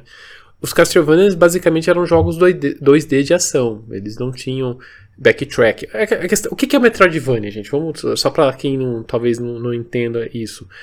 É o backtracking, é você pegar um item mais para frente e você voltar em algum ambiente e aquele item liberar algum uma, uma nova porta, uma nova passagem e a partir disso liberar uma nova área para você explorar e encontrar mais passagens fechadas para você buscar mais itens para você liberar mais áreas e assim por diante. Isso é o backtrack, né? E o Metroid é o primeiro jogo que faz esse tipo de, de esquema de jogabilidade. E o pessoal é, depois falou com de Castlevania, mas essa questão do, do backtracking em Castlevania foi aparecer só lá no PlayStation 1, PlayStation 1 né? Com o Circo. Nossa, eu esqueci. Symphony of the Night? Circle of the Night, exatamente. Então, é, esse, é, o pessoal até brinca muito isso, né? Que esse Metroidvania é muito mais Metroid e muito menos Vania, sabe? Porque, mas como naquela, com o tempo foi um site que usou esse termo e o pessoal começou a usar o termo Metroidvania para falar dessa questão de, de de backtrack, né? Backtrack é uma palavra complexa. Metroidvania é muito mais sonoro, é gostoso falar Metroidvania, né? Então daí surgiu o termo Metroidvania, mas basicamente é, é esse esquema de jogabilidade de backtrack, de você buscar e abrir passagens por, por todo o, o, o ambiente. O pessoal, hoje em dia, a gente fala também Metroid-like, mas o termo Metroidvania é o mais usado, até mesmo como categoria em sites e até mesmo a eShop. A eShop do, do Wii U tem, uma, tem um termo lá, Metroidvania, então é. tá tudo certo. Eu vejo que o pessoal chama os os Castlevania que saíram antes do Symphony of the Night como Classic Vania. E eu nunca joguei nenhum dos Classic Vania, por isso que eu nem fazia ideia que eles não tinham, assim, essa noção de você voltar. Que é a coisa mais próxima de mundo aberto que a gente tinha antigamente, né? Não, e, e, é legal até uma vírgula rápida para falar do jogo do PlayStation 1 de, de, do Castlevania que a gente comentou. Ele fala que ele foi inspirado no Zelda, no fim das contas. Então é, é, é engraçado como o pessoal pensou, fala uma coisa, mas no fim das contas as inspirações são bem, bem diferentes na prática.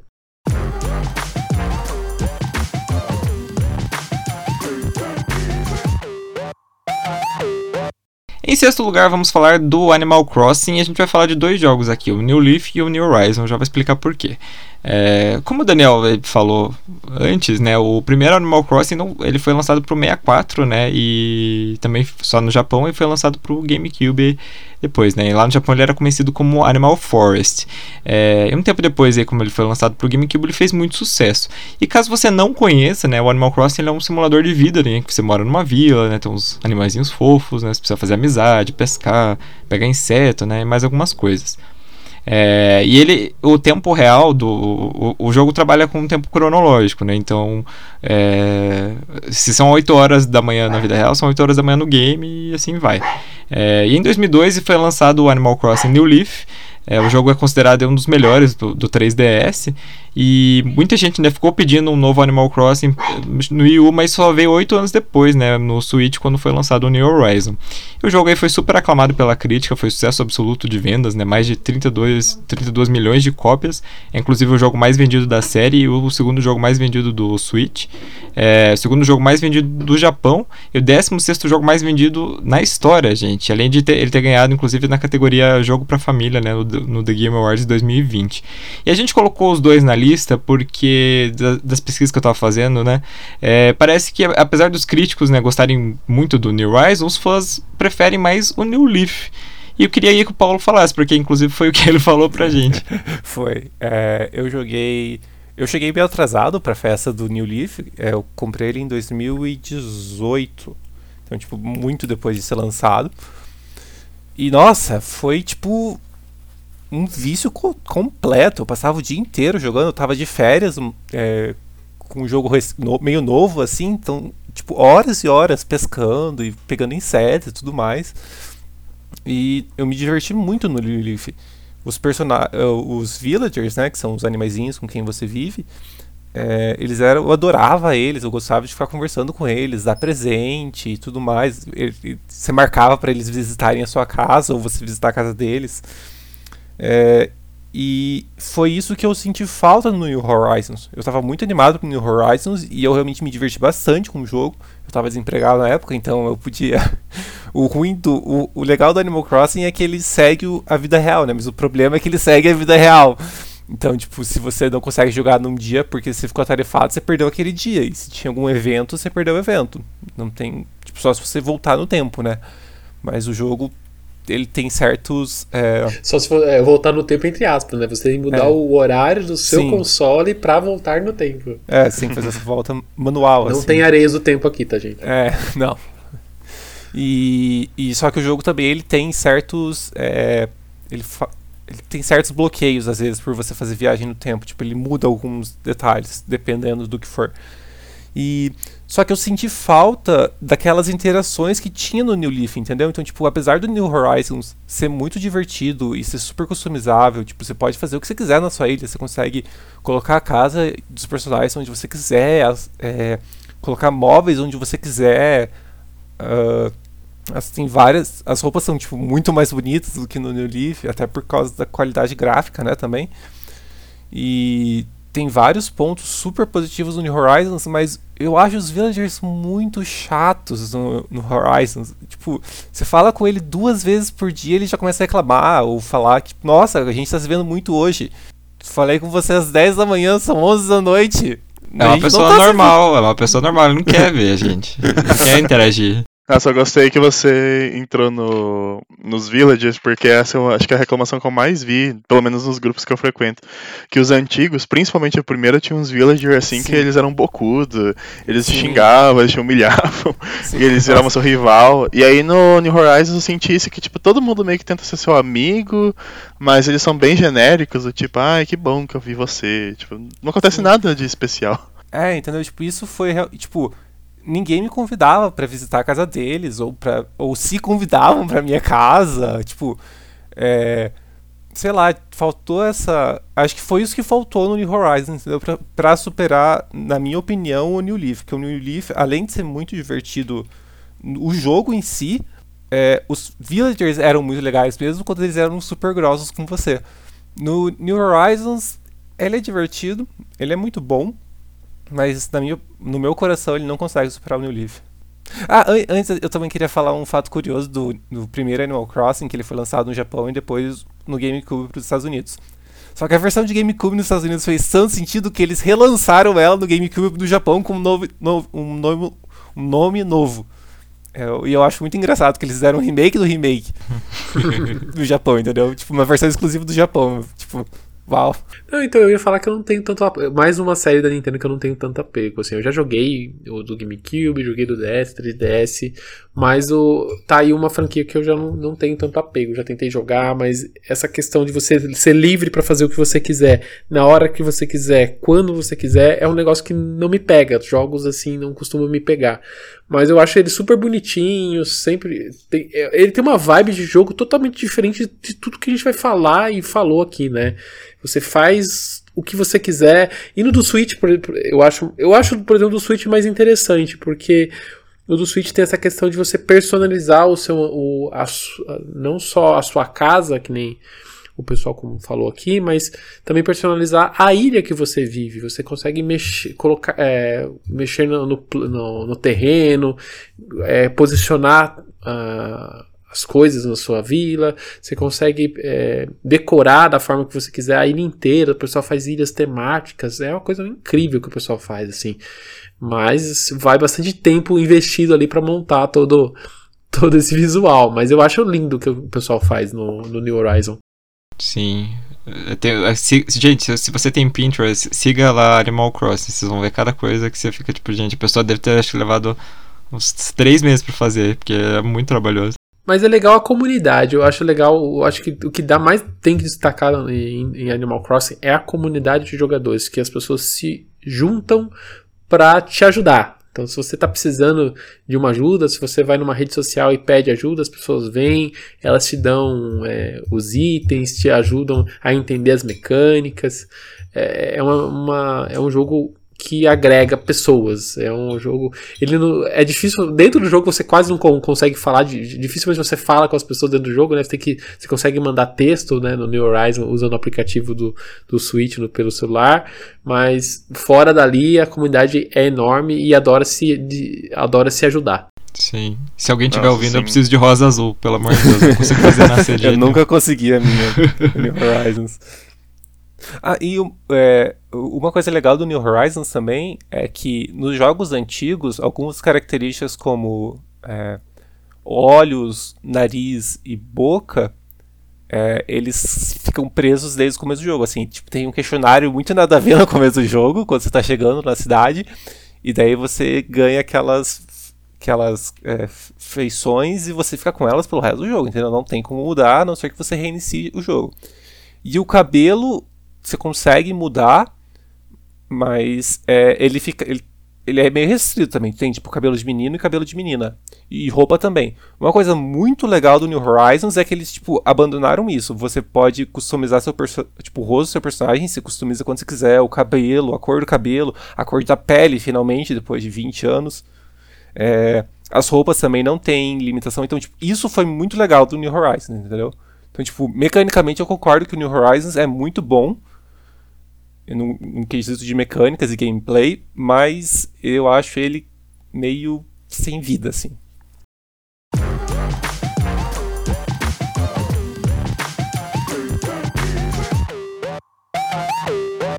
Em quinto lugar, vamos falar do Donkey Kong Country 2. O Donkey Kong apareceu pela primeira vez né, no jogo do mesmo nome em 1981, né, ainda para o arcade, é, onde também apareceu pela primeira vez o Mario e a Peach, só que com outros nomes.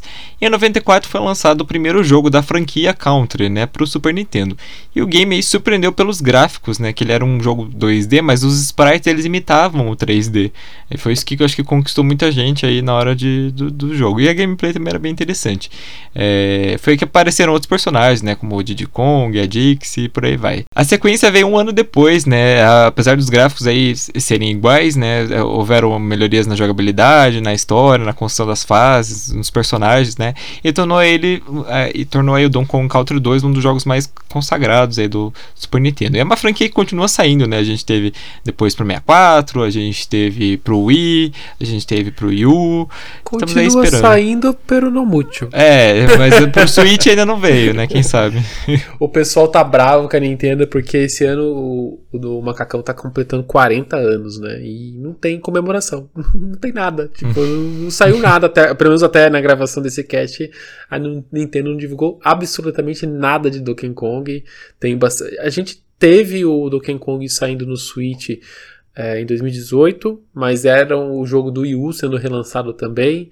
Então faz bastante tempo que, que, um jogo novo não aparece nos consoles Nintendo. Mas voltando aí na, na, na, época do Super Nintendo, o Donkey Kong foi, foi o jogo que quebrou, explodiu cabeças, né? Porque a gente estava vivendo nessa época do 3D, onde a gente tinha lá né, o Star Fox, que é aquele chip especial para fazer os gráficos tridimensionais. A gente já tinha uma nova geração de consoles aparecendo com gráficos tridimensionais mas um Super Nintendo rodar, entre aspas, aqueles gráficos que imitavam o 3D era foi um negócio surpreendente, né? Que para quem viveu a época sabe como foi, assim. É, não que o, o, jogo era, era 3D, mas ele era, ele era feito nas, nas estações gráficas da Silicon Knights, né? Uh, isso eu falei errado. É, nas estações gráficas que a Rare adquiriu nessa época. E que, que, sim, foi desenhado em 3D, mas depois aquilo era convertido em, em sprite, né? Então, tudo que a gente vê, na verdade, são imagens, imagens renderizadas do 3D, né? E que dá todo esse efeito, esse charme no, no Donkey Kong né, Country. E o 2, eles tiveram. Eles, o Donkey Kong Country foi essa, essa, essa, essa explosão de cabeças, e o Donkey Kong Country 2 foi acho que foi a consagração da série, né? Porque a Rare já tinha aprendido mais como usar a tecnologia, né? Então, quando você tem experiência, as coisas saem melhor. Então, o Donkey Kong Country 2 é, é, o, é o jogo que a comunidade põe como o melhor Donkey Kong já feito. Nossa, eu cresci com Donkey Kong ó, e para mim os Donkey Kong são os melhores plataforma 2D, assim. Eu, eu acho muito bom. Tem umas mecânicas muito legais que eu acho que envelheceram melhor que, que até que o próprio Mario. Eu gosto muito. Pra ser sincero, até meu favorito é o Tropical Freeze. Que eu acho que até é uma coisa meio rara, mas em geral a franquia que envelhece, que é relançada, geralmente fica mais fácil. Mas eu senti que Donkey Kong conseguiu ficar mais difícil ao longo do tempo. É. Esse ficou difícil. O 2 eu, o dois eu considero assim, do, pelo menos da trilogia original, é o mais difícil. Eu joguei os três agora no, quando saiu pro Switch e, e o 2 assim, de disparado, mais difícil dos, dos três. Mas, o, o, Tropical Freeze eu nunca joguei, mas o do Wii, gente, também é um. Meu Deus, é um pesadelo. Tem aquelas fases. A, qualquer fase que tem aqueles carrinhos de, de mina lá, meu Deus, é um inferno. Eu acho que o grande acerto dele é ser muito difícil, mas como a jogabilidade é muito boa e responsiva, assim, você sabe que você errou. Você, é. tipo, você tem noção de onde você errou e que você tem que jogar de novo a fase e o que, que você tem que arrumar. Acho que isso que é o legal dele. Mas você morre na mesma parte, do mesmo jeito. É, assim. Eu tenho uma sensação no pouco jogando Donkey Kong. Eu não sou. Eu não sou. Eu não, eu, o Super Nintendo eu não tive em casa, então eu joguei muito Super Nintendo em locadora, em casa de amigos. Então eu tenho menos vivência nos jogos de Super Nintendo. É, e o Donkey Kong eu tenho uma vibe assim que eu sinto de mais de tentativa e erro, sabe? De você meio que decorar a fase, você sabe que aquele lugar vai aparecer aquele inimigo correndo, que você tem que pular naquele momento. Eu, eu sinto muito isso no Donkey Kong e, e eles potencializaram, parece, um pouco mais isso nos jogos feitos pela Retro para Wii e Wii U, né? No Tropical Freeze, por exemplo, e no Returns. É, e, e, se tornaram jogos difíceis. É, então eu, eu, eu gosto do Donkey Kong, acho eles jogos excelentes, mas de novo aquele negócio da acessibilidade, assim, eu não sinto que o Donkey Kong, a série, é tão acessível como o Mario. O Mario eu sinto ele mais acessível para, para, as pessoas, né? É que o Mario a dificuldade. O Mario nunca foi um jogo muito difícil. Tem fases difíceis, né? No... Acho que em todo eu jogo do Mario tem Eu acho que a, a, a, escada de dificuldade do Mario é bem mais suave, sabe? Então, o é, primeiro mundo, segundo sim. mundo, terceiro mundo, quarto mundo, são mundos bem tranquilos. E, e, o Mario normalmente ele joga a dificuldade pro final. Ou a, hoje em dia, por exemplo, nos novos jogos do Mario, a, a Nintendo costuma fazer até o, o, jogo, até o final, entre aspas, do jogo, o jogo é difícil. Desculpa. Até o final do jogo, o jogo é fácil. E depois disso, você abre mais metade de jogo com fases muito mais difíceis. O 3D World, que acabou de ser lançado no Switch no começo do ano, por exemplo, é um ótimo exemplo disso. Até o final do jogo ele é tranquilo, você joga de boas. Ele abre fases especiais que são bem complexas. A última fase é o um inferno. Eu, por exemplo, dropei a última fase, entendeu? Então, o Mario é fácil? O Mario é fácil. Mas, pero no mútil, se você quiser ter dificuldade do Mario, você vai ter dificuldade.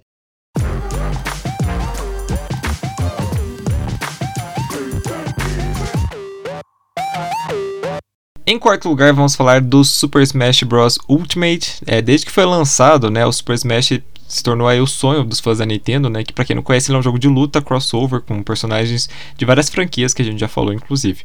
O primeiro jogo veio em 1999 para o Nintendo 64 e desde lá foi lançado né, um novo para cada console, com exceção do DS, e por, e por isso era mais do que esperado, né, que sairia um jogo para o Switch, mas a coisa aí foi bem maior, né, acho que todo mundo estava esperando. Então, quando o Ultimate veio, né, ele contava com todos os personagens, né, todos os 63 que já tinham aparecido na franquia, mais 11 inéditos, né, mais DLC que vieram depois, e o hype foi tanto, né, que só no Japão foram vendidos mais de um milhão de cópias só no primeiro dia, além de ter sido também um jogo que foi aclamado pelos críticos. No total, o jogo já vendeu mais de 23 milhões de cópias, fazendo dele o jogo de luta mais vendido da história. Quando saiu, eu comprei o Ultimate depois de um tempo, assim, não comprei na pré-venda, mas comprei depois de um tempo. Foi um jogo assim que enquanto eu não terminei o modo história, eu não parei, assim, eu fiquei tipo duas semanas jogando direto até conseguir pegar todas aquelas caceta daqueles espíritos mó difícil lá. Mas foi um jogo que eu, eu gosto bastante. Eu gosto bastante de jogar com os outros também. Mas como a gente já falou, acho que foi o Paulo que falou lá atrás, é, ele também não é um jogo que é para todo mundo. Se você não sabe as mecânicas, tipo, por exemplo, o Igor odeia jogar Super Smash, ele não joga comigo. É, porque ele não sabe jogar. porque você tem, que pegar, você tem que pegar as técnicas do personagem, as técnicas do jogo em geral para você conseguir jogar. E o pessoal ainda quer dizer que Smash não é jogo de luta. E, e é isso que você tá falando. Quem pega as manhas do, dos personagens no Smash, cara, é, é, fica super complexo. Eu jogo mais de boa, eu jogo mais para brincar. Tem gente que tira todos os itens, que põe a, a a, a, o campo de batalha no mais simples, sem plataforma. Não, eu gosto da, da zoeira, eu gosto de deixar tudo ativado, assim, pra, pra ser na, na brincadeira. Não, acho que esse é o conceito do Smash, é pra ser uma grande bagunça. Mas tem o pessoal que joga a sério ele, e é incrível você ver as pessoas jogar. Cada vez. É o legal também do, do, do Smash Bros. Ultimate de novo, ele, ele traz toda essa, essa história da franquia Smash Bros, mas ele tá tendo updates, é, a cada seis meses tem algum update com um novo personagem via DLC. E a gente na gravação, aqui no DC Cash, a gente tá prestes, a, acabou de sair o penúltimo a gente vai aguardar o último que deve aparecer mais até o fim do ano, né? Que vai fechar o pacote do Smash Bros Ultimate, né? Cara, e é um jogo infinito. Eu acho absurdo a quantidade de conteúdo que tem dentro do, do Smash Bros. É muito personagem, é muita fase, tem mais de mil músicas dentro do, do jogo. Você pode construir fase, tem vários modos de jogo, tem online. Cara, é daqueles jogos assim, comprou o Switch, tem que ter o Mario Kart, tem que ter o Smash Ultimate na, no catálogo, que é muito conteúdo. Sim, é, eu tô com o Rodolfo, que eu também, quando eu comecei o modo história, eu só parei de jogar Smash quando eu terminei o modo história, porque é muito, é muito bom. E você falou do, de ser uma bagunça, eu concordo. Tipo, mano, é que se você, se você para pra pensar, Smash é um jogo muito ridículo. No momento, você pode jogar com o Steve do Minecraft, contra o Sonic e a baioneta no estágio do Mario. tipo, mano, você quer levar isso a sério? Você quer que eu leve isso a sério, entendeu?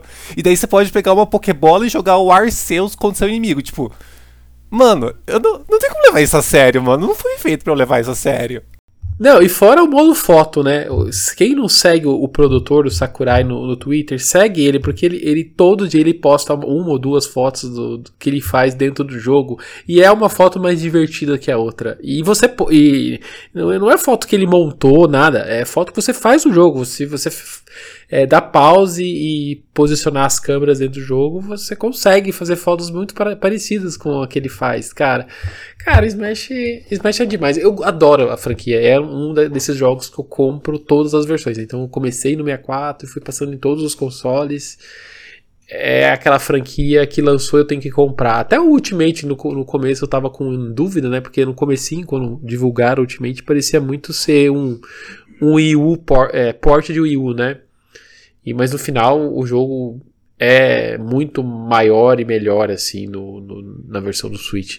Eu gosto muito de fazer os eventos. No, o pessoal não comenta muito dos eventos do Smash Bros, mas eu adoro eu, os eventos. Assim, tem aquelas fases que você tem que passar em 20 segundos, passar com um golpe. Eu gosto dessas, desses desafios. Legal, realmente. Acho que o Smash é isso tudo vocês falaram. O Jonathan e o irmão dele são os famosos pro play do, do Smash aí. ah, quem dera. O meu irmão joga bastante. Eu, eu, faz muito tempo que eu não jogo, acho que hoje em dia eu tô bem enferrujado. Mas é, eu, eu jogava muito, principalmente na época do Wii U.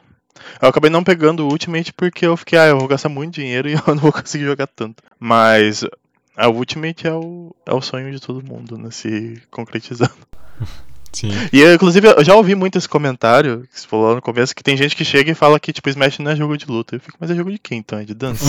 Porque eu não entendo. Eles não, tem, eles falam que é, é, por causa da bagunça, eles falam que é jogo festa, jogo party, né? Mas não, gente, já, já foi isso. Já tem o Ryu, tem o Ken, tem o o, o cara do Tekken agora, tem o Terry, já não tem mais nem, nem isso o pessoal pode falar mais, entendeu? Acho que eles colocaram por causa disso dentro do jogo, ó, é de luta mesmo. Olha aqui, tem até o Ken e o Ryu. Você falou do, do personagem novo do Tekken, eu lembrei agora que nas últimas nos últimos anúncios que eles fizeram dos personagens do Smash, eles todo mundo morre, menos o Kirby. O Kirby fica. O Kirby não. pode, o resto não, mas o Kirby fica. Ó, quem não tem a oportunidade de ter o Switch, mas pelo menos procura no, no, no, YouTube os vídeos de anúncio dos, dos, personagens. Porque tem coletâneas que o pessoal faz, né? Edita o vídeo um na frente do outro. Todos são incríveis, né? Sim. Eles se baseiam no personagem que vai ser anunciado. Então tem uns que é no estilo anime, tem alguns que, que usam os gráficos do próprio jogo uma mistura. Cara, é, é Smash é, é, incrível. Não é à toa que o pessoal toda vez Tipo assim, tá, é, normalmente quando tem anúncio de DLC, o pessoal vira a cara, né? Todo mundo acho que aqui já, já faz isso quando tem um, um anúncio de DLC, fala assim, ai, será mais uma DLC? Ai, meu Deus, querem arrancar dinheiro. E, e o Smash Bros. a gente vê que é uma comoção, as pessoas acompanham Nossa, e ficam sim. fazendo teorias e ficam conversando. Smash Bros. é um evento, é, é incrível e ao mesmo tempo que é, é legal a gente ver a, a, sair o último DLC no mais pro fim do ano que a gente acredita, né? Ao mesmo tempo vai ser triste, né? Porque a gente vai despedir desse, dessa vibe boa que é ver o Sakurai anunciando. Vocês já assistiram as lives do Sakurai jogando com, as, com dois controles com as duas mãos ao mesmo tempo? É, é cara, cara, não, não dá. O Sakurai é, é o mestre Sakurai, ele é incrível. Pergunta, quem que cê, com quem vocês gostam de jogar? Eu gosto de jogar com o Ness. Eu sempre jogo com o Luigi. Eu jogo com o Dark Peach. Olha que boneco mais nada a ver, né? É o mais o que eu mais jogo. eu, eu, sou, eu tô quase com o Rodolfo, eu gosto do Lucas. Mas eu joguei muito com a Lucina também. Eu gosto, uh, eu gosto do NES e depois do. Nossa, fugiu o nome, do Fire Emblem lá do. Ixi, mas qual dele? É, tem muito. É. Depois do Mario, que mais tem é personagem de Fire Emblem naquele Ai, jogo. meu Deus, me ajuda. O Ike, o Ike, o Ike. É, eu gosto de jogar com ele. Nossa, também. meu sobrinho ama o Ike. Sim. Ah, e eu sobre Smash, uma última coisa. Procurem no YouTube Super Smash Bros. Ultimate React. Você vê, tipo, quando foi anunciado, o que, que foi que a comunidade se tornou. Tipo, a gente chorando assim, gritando, meu Deus, meu Deus. Foi muito bom, gente, saudades. Ou, ou, ou procurando quando, quando anunciaram o Steve do Minecraft. Que foi, acho que, tipo, uma das maiores surpresas do Smash. Não, os anúncios de Smash Bros. é comoção da internet. É, é incrível, assim, como o jogo tá vivo mesmo tendo lançado há quase dois anos, né? Já foi dois anos, né? Já, tem 2018, é, é, tá indo pra três. Nossa, é verdade, tá indo pra três anos. Então, imagina, um jogo lançado há quase três anos.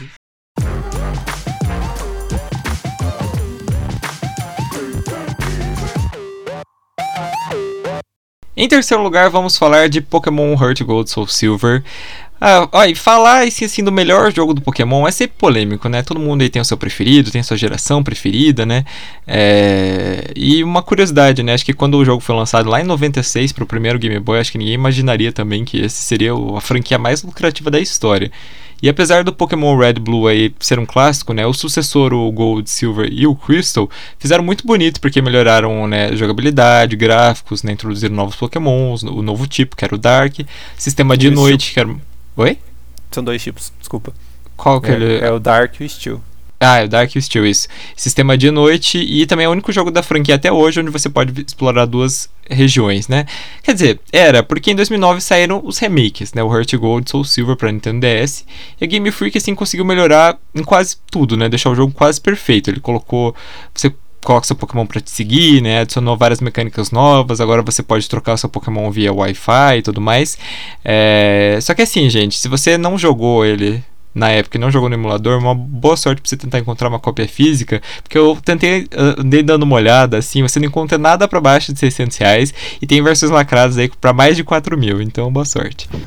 Caraca, não sabia que tava, tipo, já era, já tava caro para comprar um novo na época, assim, tipo, novo que verdade, não direto da loja, né? É, esse jogo é um dos jogos mais caros por causa do, do Pokewalker, Também, né? Que vinha Sim. Aquele dispositivo, quem, quem tem isso guardado... Eu tenho ainda, o meu, o meu tá inteirinho ainda. Vá, então, se o dia que você precisar de um dinheiro extra, você consegue fazer uma, uma, uma renda fixa aí fácil com, esse, com esse jogo, porque ele é um dos mais procurados por causa desse dispositivo. Pra quem faz coleção de Nintendo é um problema, né? Porque Sim. quase todos esses jogos, esses jogões, o pessoal quer comprar e ninguém vende.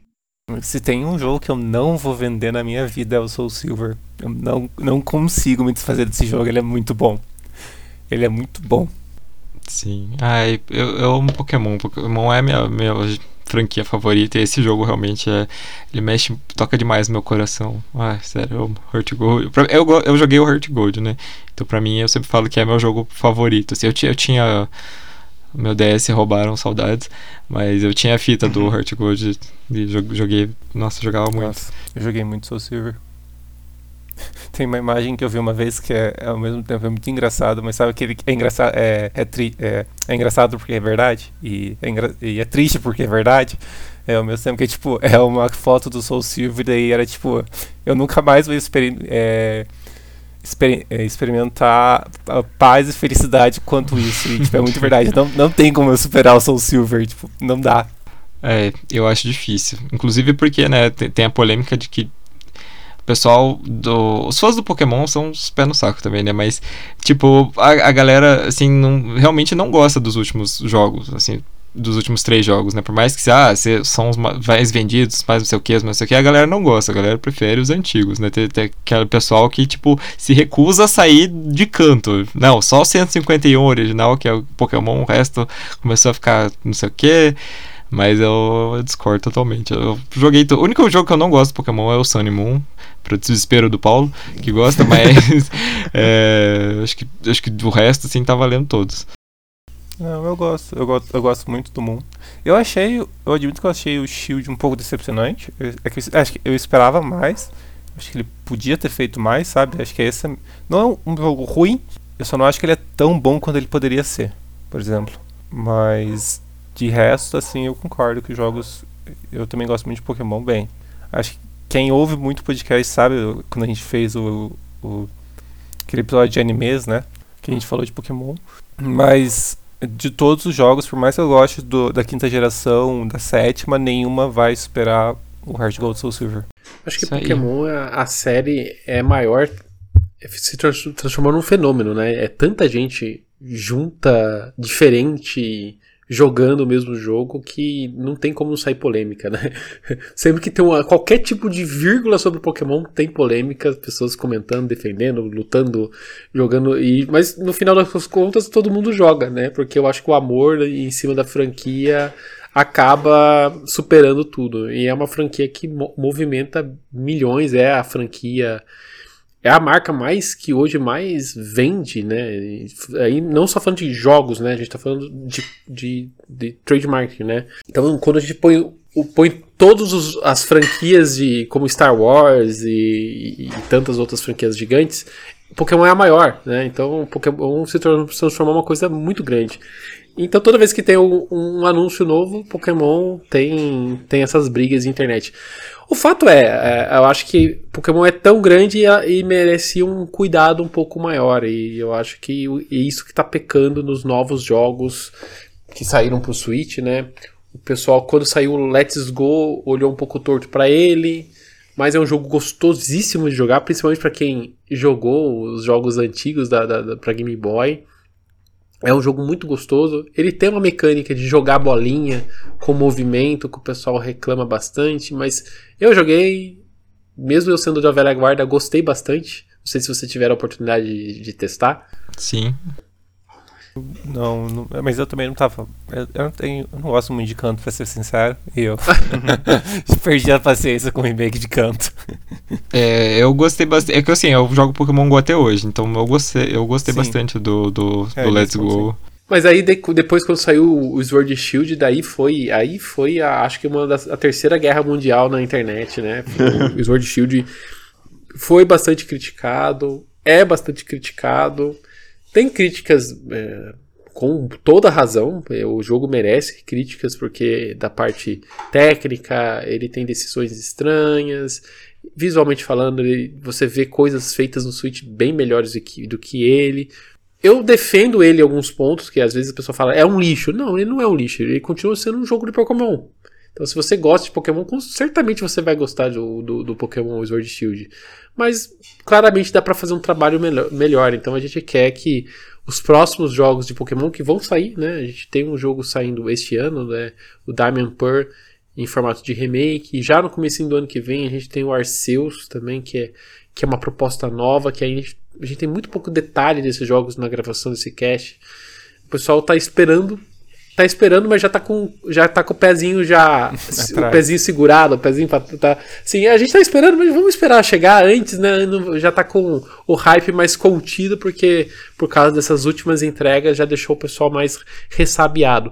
Mas pro, fugindo um pouco até do- da franquia principal, a gente teve há pouco o New Pokémon Snap que que pegou todo mundo de surpresa, né? O pessoal que tava é, mais ressabiado, eu vi quase todo mundo elogiando o jogo, então também fica mais uma dica de jogo da franquia Pokémon para quem quiser aventurar não só em Canto, mas em outros lugares. O Snap ele é bem relaxado, assim, tipo, eu tava. Eu tava querendo jogar alguma coisa. Tipo, tava querendo me relaxar um pouco. Eu peguei o Snap e fui tirando fotinho dos bichos. Era é divertido. E pegou todo mundo de surpresa que nem esperava, né? O primeiro Snap é é do 64, não é? Ou é do GameCube? Sim, Não, é É, de 64. tipo, 64. foi, foi lançado Uns no 20 64. anos. É, e tipo, nunca mais. Todo mundo achou que tinha morrido, e daí eles reviveram. Então isso foi uma grande surpresa. Sim. Agora eu quero, eu quero fazer uma pergunta. Quem são vocês no lado da polêmica do gráfico do remake agora que vai sair? Vocês são pessoas que, tipo, não, tudo bem, eu entendo que eles fizeram o mesmo gráfico do jogo antigo, ou vocês queriam que o jogo fosse no gráfico do Sword Shield? Cara, eu como eu não sou o maior apegado na franquia Pokémon, sabe? E eu tô ok, eu tô ok assim com, com a decisão de, de manter tudo. A Nintendo tem um negócio com, com remakes e remasters da vida. O pessoal fica bastante bravo com, e- com ela. Mas normalmente ela tende a manter tudo como era antes. Ela muda muito pouco. Aconteceu um pouco com- disso também com Link's Awakening, né? O Zelda Link's Awakening, que eles fizeram quase um para um do que foi o jogo de Game Boy. E teve um pessoal que ficou bastante chateado com isso, mas é a Nintendo. é o jeito Nintendo de ser, de recriar experiências antigas da mesma forma, só com um gráfico diferente, um gráfico melhorado e tudo mais. Então, é, Pra quem acompanha a Nintendo, eu acompanho a Nintendo há tanto tempo, então assim, pra mim é mais um- uma segunda-feira, sabe? A Nintendo fazendo Nintendices. Eu, não, eu, eu já não espero tanto. Pode ser erro até meu, né? É, Estou acostum- O pessoal fala muito, mas vocês estão passando pano pra Nintendo.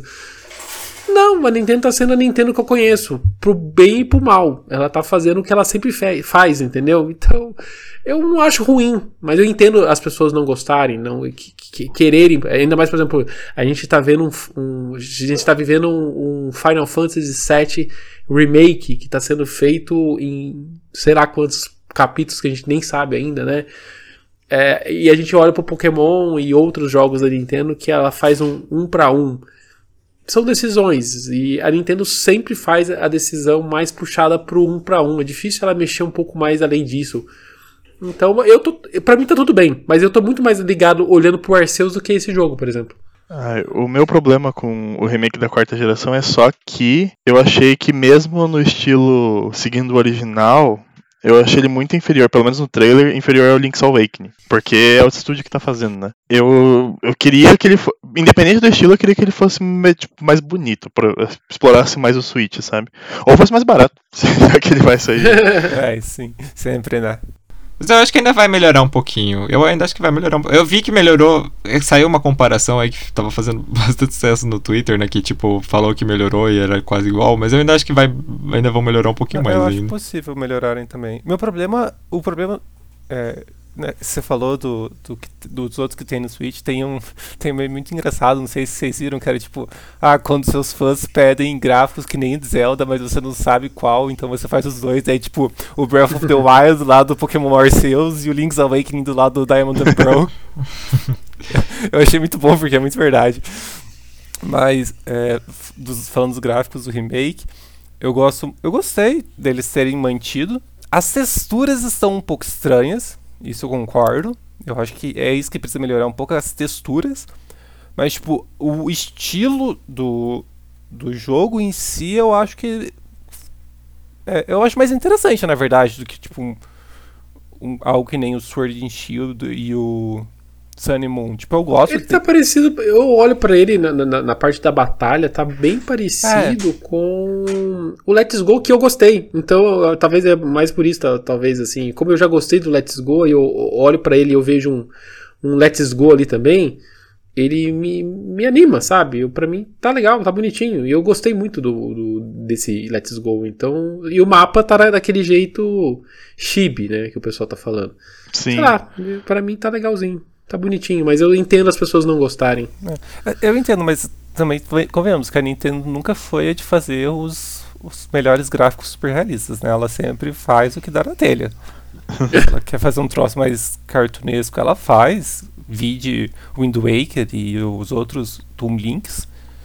É, se ela quer fazer, se ela quer, quer tentar fazer um troço mais realista, ela tenta, mas tipo, não ela faz o que ela quer. Ela não, não tem um padrão assim para seguir. Ao contrário de muitas outras AAA, né? Que, tipo, geralmente tendem a ser muito mais realistas. Então, eu tava conversando com o Jonathan, acho que foi ontem, inclusive, eu tava falando. O foco da Nintendo não é, tipo, gráfico 4K e você, sabe, é, super realista. Acho que nunca foi, eu acho que nunca vai ser, sabe? Eu acho que todos os jogos dela têm esse gráfico mais cartunesco mesmo, e é isso aí, sim, sabe? Uh, não é o foco dela, tipo, fazer o jogo e anunciar assim, não, porque esse jogo do Pokémon em pra você, jogar na sua TV com capacidade 8K, assim, tipo, ela não vai fazer isso. Ela vai fazer o gráfico que era do jogo antigo e é isso, sabe? O foco é na experiência, não é no gráfico. E tem muita gente que, tipo, eu, eu vejo muita gente que critica assim, ah, porque eu não, não não tem suporte a, a, a, 4K, não tem suporte a isso. E tipo, gente, nem a minha televisão, acho que do meu quarto suporta 4, 4K, sabe? Então, não tem a problema. Não suporta. eu tô com você nessa. É, não, e eu mesmo, tipo, eu, na verdade tem uma coisa que eu, que eu acho que o pessoal também não, não sabe separar, que é, tem muito jogo da Nintendo, ou jogo cartunesco em geral, que envelheceu muito melhor que jogo realista, porque né, isso é um problema.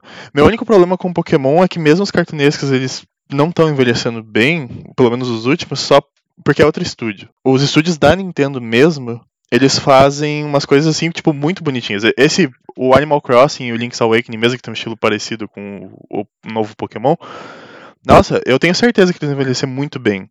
Sim. E esse, assim, eu acho que falta. Eu não sei, eu acho que falta pegar um pessoal, tipo, da Nintendo, ir nesses estúdios que estão fazendo e dar uma consultoria, assim. Não é possível. é possível. Então, isso, isso é um ponto legal a gente ter falado. A gente falou bastante da, das polêmicas de Sword Shield, mas teve um movimento, né? A Game Freak está mais próxima dos times de desenvolvimento da Nintendo, né? Eles mudaram de escritório e tudo mais, contra... teve, teve bastante anúncio de contratação. Então, assim, a gente está esperando que no futuro essas reclamações que inundarem a internet cheguem efetivamente nos próximos títulos como melhorias. Porque é, reclamar nunca é demais, não tem problema de reclamar. Eu acho que só ruim quando a reclamação vira briga, vira falta de educação. Isso é uma coisa que incomoda muito a, as pessoas. Mas tirando isso, reclamar está totalmente liberado, gente. E é para um, em prol de melhorar o produto. E acho que no futuro a gente vai ver essas reclamações virarem projetos melhores. É, é, uma reclamação bem embasada, tipo, uma reclamação com motivo, é mais que bem-vinda, assim, porque é um. É uma. A galera. É que também ainda hoje em dia. Hoje em dia diminui um pouco isso, né? Mas ainda assim a gente vê gente com a mentalidade que se você tá reclamando é porque você não gostou. O que é tipo. Uma puta burrice, gente. Vou ser bem sincero. Não, exato. É, é muita que, assim, burrice você pensar que, tipo, só porque você gosta de uma coisa, você não pode reclamar de nada dela. Não, pera lá, gente. Tem muito jogo Exatamente. que eu amo de paixão, mas que eu melhoraria várias coisas. Inclusive, o, o, o número um dessa lista, eu, eu tenho muita, muita a falar sobre ele. Bom e ruim, mas é meu jogo, dos meus jogos favoritos da vida, assim. Não, então, tipo, eu vou reclamar, mas é porque eu, eu quero que melhore. Eu acho que, inclusive, muitas, muitas vezes você reclamar é porque você gosta, porque você quer que melhore, quer que vá pra frente. Que é algo que não existe quando você tipo, só aceita o que tem. Ah, eu quero fazer só um último adendo sobre aquele comentário que também que a gente fez sobre a Nintendo ser de gráficos. Teve sim uma época que ela focava muito em gráfico e ela se gabava disso. Era o Nintendo 64 e GameCube. tipo, e olha no que deu, né? Ah, é que a, vamos, vamos ser assim, a Nintendo fugiu um pouco dessa, dessa guerra gráfica, né? Desde a época lá do, principalmente do Wii, né? Já o, o grande Iwata já veio a público nas, nas, nas declarações públicas deles falando que esse, esse caminho, investindo cada vez mais em poderio técnico, e, e iria se transformar em algo ruim para a indústria, né? Você só focar nisso. E a Nintendo começou a correr, já, ela já né, corria de, de, certa forma, de uma forma diferente, né? Mas ela passou ainda mais tentar se diferenciar com, com jogos, né? Fo, é, focar em jogos diferentes, em projetos diferentes, e não só em poderio gráfico. E a gente vê isso até hoje nos seus jogos. E, e tem também um problema, né, na minha opinião, tipo, você achar que só porque o gráfico é super realista ele é bom. Tipo, eu acho é muito uma faca de dois gumes, sabe? Porque, tipo, realmente, um gráfico super realista mostra. É, é legal jogar um jogo cheio de detalhes, assim, que, tipo, você olha pra árvore e você vê todas as texturas do tronco e das folhas e tudo mais. Mas, tipo, primeiro que isso não vai caber em todo jogo. E segundo que só porque não é realista ele vai ser ruim, né? Tipo. Ah, e outra, acho que outra coisa mais importante além de tudo, é, o pessoal fala muito assim, a Nintendo deveria fazer jogos igual Sony, igual Microsoft. E eu acho o contrário. Por quê? Deixa a Sony fazer os jogos estilo da Sony, a Microsoft fazer os jogos de estilo da Microsoft e a Nintendo fazer os jogos dela. Sim. Acho que a pluralidade que é muito melhor. Ajuda, é bom para todo mundo. A Nintendo corre atrás de fazer projetos diferentes e melhores. A Sony corre atrás de fazer seus projetos diferentes e melhores. É bom para todo mundo. Eu não entendo essas pessoas que querem que todo mundo faça as mesmas coisas. Eu acho que é o contrário. As pessoas têm que. Por exemplo, eu fiquei muito triste que a Sony fechou o estúdio o Japan Studios deles, né? Que é um jogo que eles faziam jogos que tem uma pegada mais Nintendo, sabe? Não eram jogos tão é, focado em narrativa. A gente é de lá que veio projetos como o Ico, como Shadow of Colossus, que são jogos icônicos, sabe? E, a, e, eles fecharam o estúdio. Eu fico triste com isso, entendeu? Então, mas é, o, é a decisão de, da Sony, entendeu? Mas eu acho que a pluralidade é melhor para todo mundo e não querer deixar tudo igual.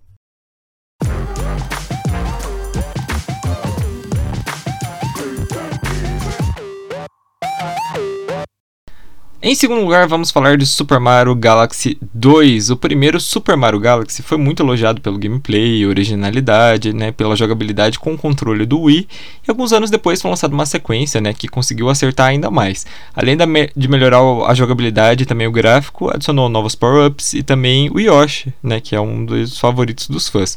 Outro ponto alto do jogo é a música, que inclusive foi gravada com uma orquestra de com 60 pessoas. E o jogo vendeu mais de 6 milhões de cópias, né, muito bem para os padrões do Wii, e as críticas foram extremamente positivas, né, marcando o jogo aí inclusive como um novo padrão em jogos de plataforma. Mas ele tá aí um jogo que eu não posso falar muito porque eu só joguei o primeiro, não joguei o 2. Quem jogou o 2 pode falar. Nossa, eu joguei muito o 2.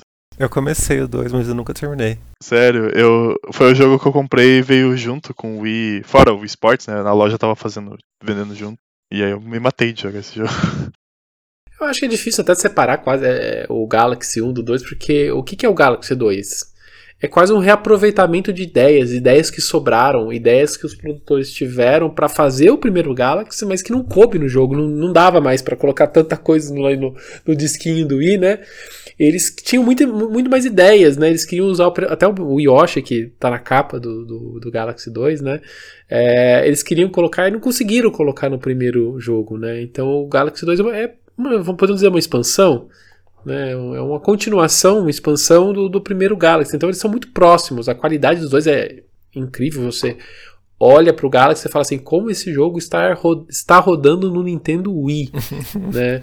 Sim. É, é, inc é, incrível até hoje. Ele foi remasterizado, o primeiro Galaxy, né? Ele foi remasterizado num pacote para o Switch junto com o Sunshine e com o Mario 64. Deu um grande bafafá na internet, que eu acho que não, não é o momento de falar disso, mas mas quando você olha o Galaxy rodando em HD, cara, se parece um jogo que foi, foi feito agora. E não foi, ele foi lançado há muito tempo atrás, né?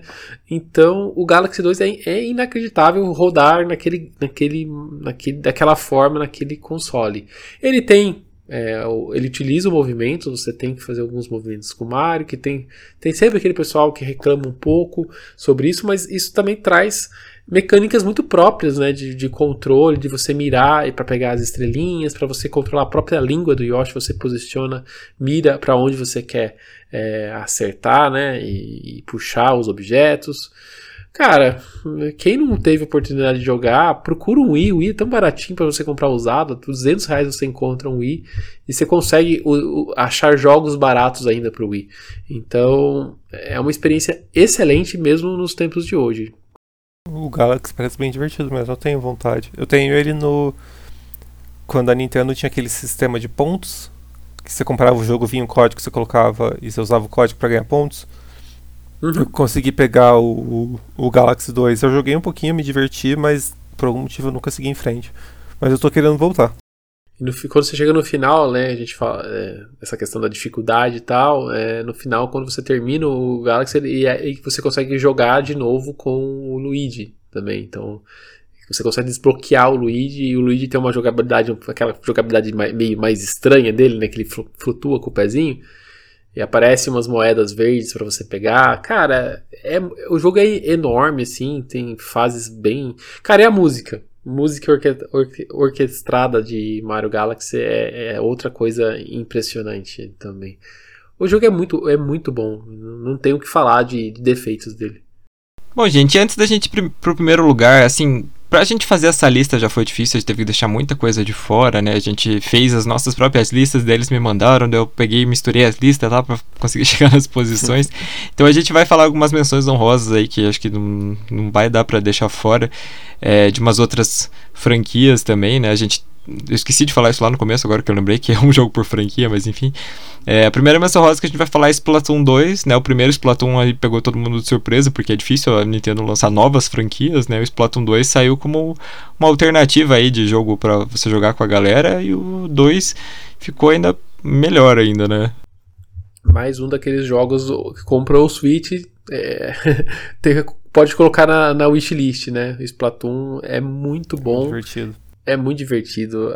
Agora, por exemplo, ele não tem mais os eventos, os eventos, né? A gente tinha as Splafests, não sei se vocês conseguiram participar de uma delas, que era eventos temáticos que, que aconteciam nos fins de semana e que unia toda a comunidade para escolher um tema, né?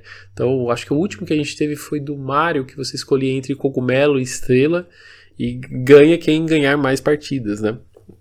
É, é, muito, é muito interessante a mecânica que você. Aqui é um, é um jogo de. Entre aspas.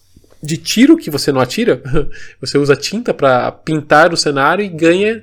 Dependendo do modo de jogo, né? Mas o, o, o jogo o modo de jogo principal é quem pinta mais o território do, do ali do, do campo de batalha, né? E, cara, é, você não precisa nem saber jogar jogos de, de luta, porque não, é, a mecânica é totalmente diferente. Por exemplo, eu sou péssimo em jogo de, de, de, tiro, né?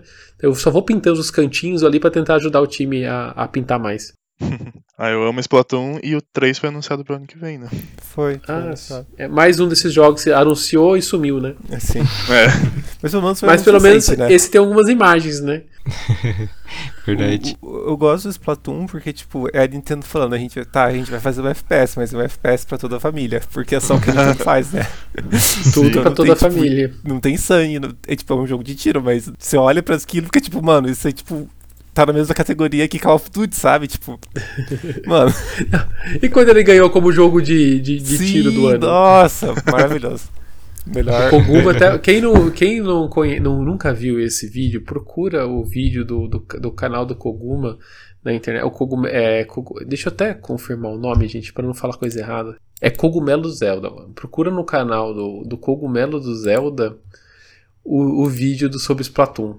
Cara, é, é maravilhoso. A montagem que eles fizeram né, das pessoas desmerecendo o jogo como jogo de tiro né, do ano e, e, o jogo sendo anunciado como vencedor. É, é, é icônico esse, esse vídeo. A outra menção rosa que é bem interessante a gente falar é Luigi's Mansion 3, né? O primeiro, o Luigi's Mansion, saiu lá pro GameCube, né? Depois saiu o, o Dark Moon pro 3DS e o 3 agora saiu pra Switch, foi novamente muito elogiado. Eu não joguei ainda esse, o que eu mais joguei com certeza foi o, o Dark Moon, nossa, eu lembro que eu...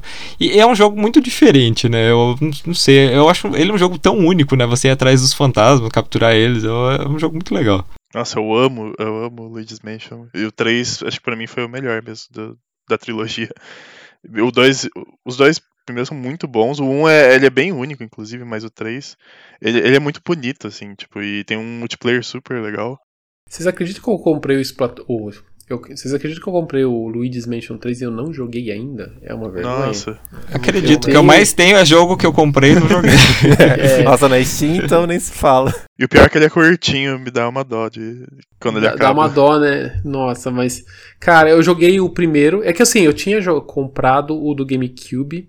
Mas eu comprei há muito há pouco tempo, dois anos atrás, eu comprei o do GameCube e também não tinha jogado. Eu falei, não, quer saber uma coisa? Então agora eu vou jogar o do, o do GameCube primeiro.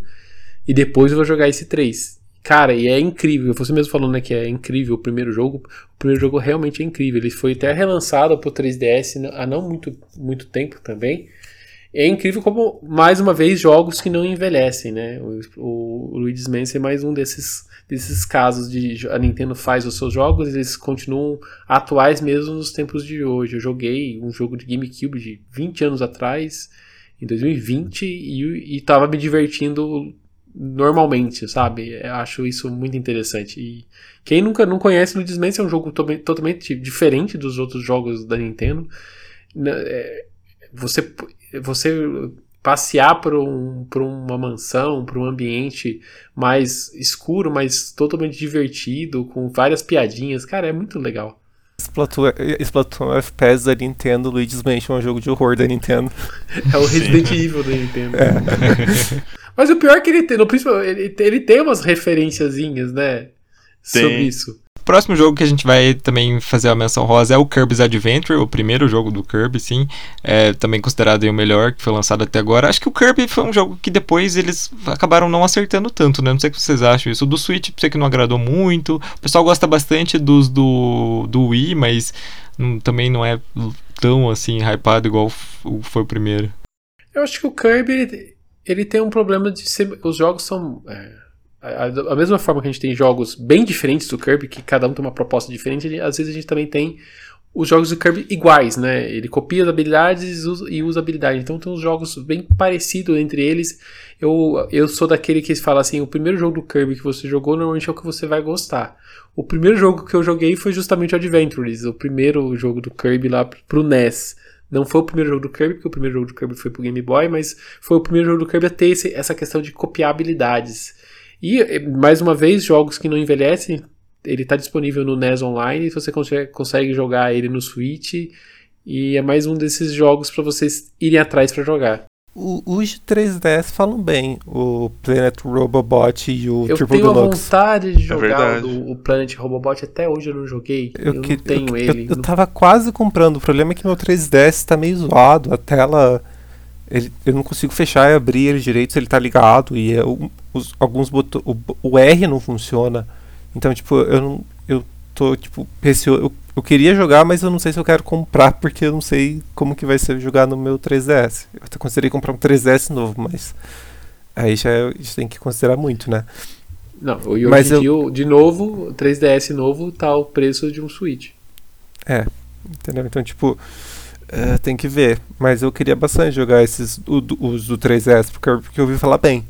E o próximo, a nossa próxima menção rosa a gente vai falar é do Mario Party, especificamente do 3, né, que é considerado aí pelos fãs é, o melhor de todos. O pessoal gosta bastante do 6, do 2 também, eu sei que o pessoal gosta. Mario Party teve uns altos e baixos aí nos últimos tempos, teve uns, na verdade, uns bem baixos, eu acho que foi os, foram os Mario, os últimos que saíram, né, até vir o, o esse que tem no Switch, né. Qual, como que é o nome desse do Switch? Esqueci, gente. Super, Super Mario, Mario Party. Party, isso. Até saiu o Super Mario Party, que acho que voltou bastante nas origens e o pessoal gostou bastante. E tá para sair, né, um novo aí que tem uh, são os tabuleiros antigos, os minigames antigos também. acho que vai daí para Mario Kart, Mario Kart, Mario Party voltar aí com tudo finalmente. O mais legal desse novo Mario Party que vai sair agora pro Switch, né, o, o Superstar, ele traz esse resgate de é, tabuleiros antigos, é, minigames antigos e o mais legal é que ele vai trazer é o primeiro jogo a chegar em português brasileiro, né, feito pela Nintendo. Então a comunidade está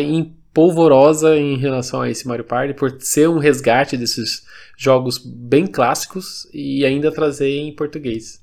E por fim, a nossa última menção rosa, um jogo que provavelmente, se você não jogou no Super Nintendo e no emulador, você nunca vai jogar, que é Super Mario RPG, que é um jogo que eu amo, amo demais. E tem vários. Esse jogo, para quem não sabe, né, é um, é um RPG de, de turno, né? Dos, com os personagens do Mario e com alguns personagens da Square também, né, que fez o jogo junto. E tem um, é um jogo que assim tem vários problemas de direitos autorais, gente. Então, assim, esse jogo nunca vai sair do, do Super Nintendo mesmo.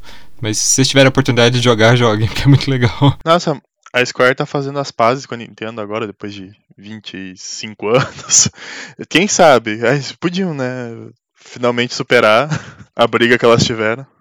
Na verdade, essas pazes da Nintendo aconteceu lá na geração GameCube, que já tiveram um, um affair lá, mas a, a Square mudou muito de, de, decisões, assim, né? Hoje em dia ela é uma parceira, na verdade, da Nintendo. A Nintendo tem vários jogos exclusivos que, que, a, que a Square produz que saem é, só pro Switch, por exemplo.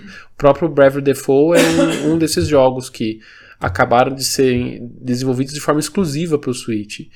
Tá saindo agora também o New The Words If, If You, né? acho que é esse o nome. Ah, é um The Words If You. Isso, que esse tá saindo pro PlayStation e pro Switch também. Elas têm uma, uma relação de amor e ódio. Sim. o primeiro, The Words and the Few, é muito bom. Recomendo. Mas tem que ser no DS mesmo, no emulador eu acho que é meio ruim. Sim, é, quem puder joga no DS, a gente tem pro Switch também a versão, uma, uma versão, mas todo mundo fala que é horrível jogar. Não foi, fe... não foi feito para ele, né? Foi feito pra tela de toque, né? Então não vale a pena eu, eu, na maioria das vezes eu sou contra jogo exclusivo. Eu, tipo, eu não vejo muito motivo para você lançar um jogo. Tipo, eu, eu entendo porque jogos exclusivos para um console são lançados assim. Eu entendo, gente. Mas eu acho, na maioria das vezes, um troço muito sem graça e muito sem sentido.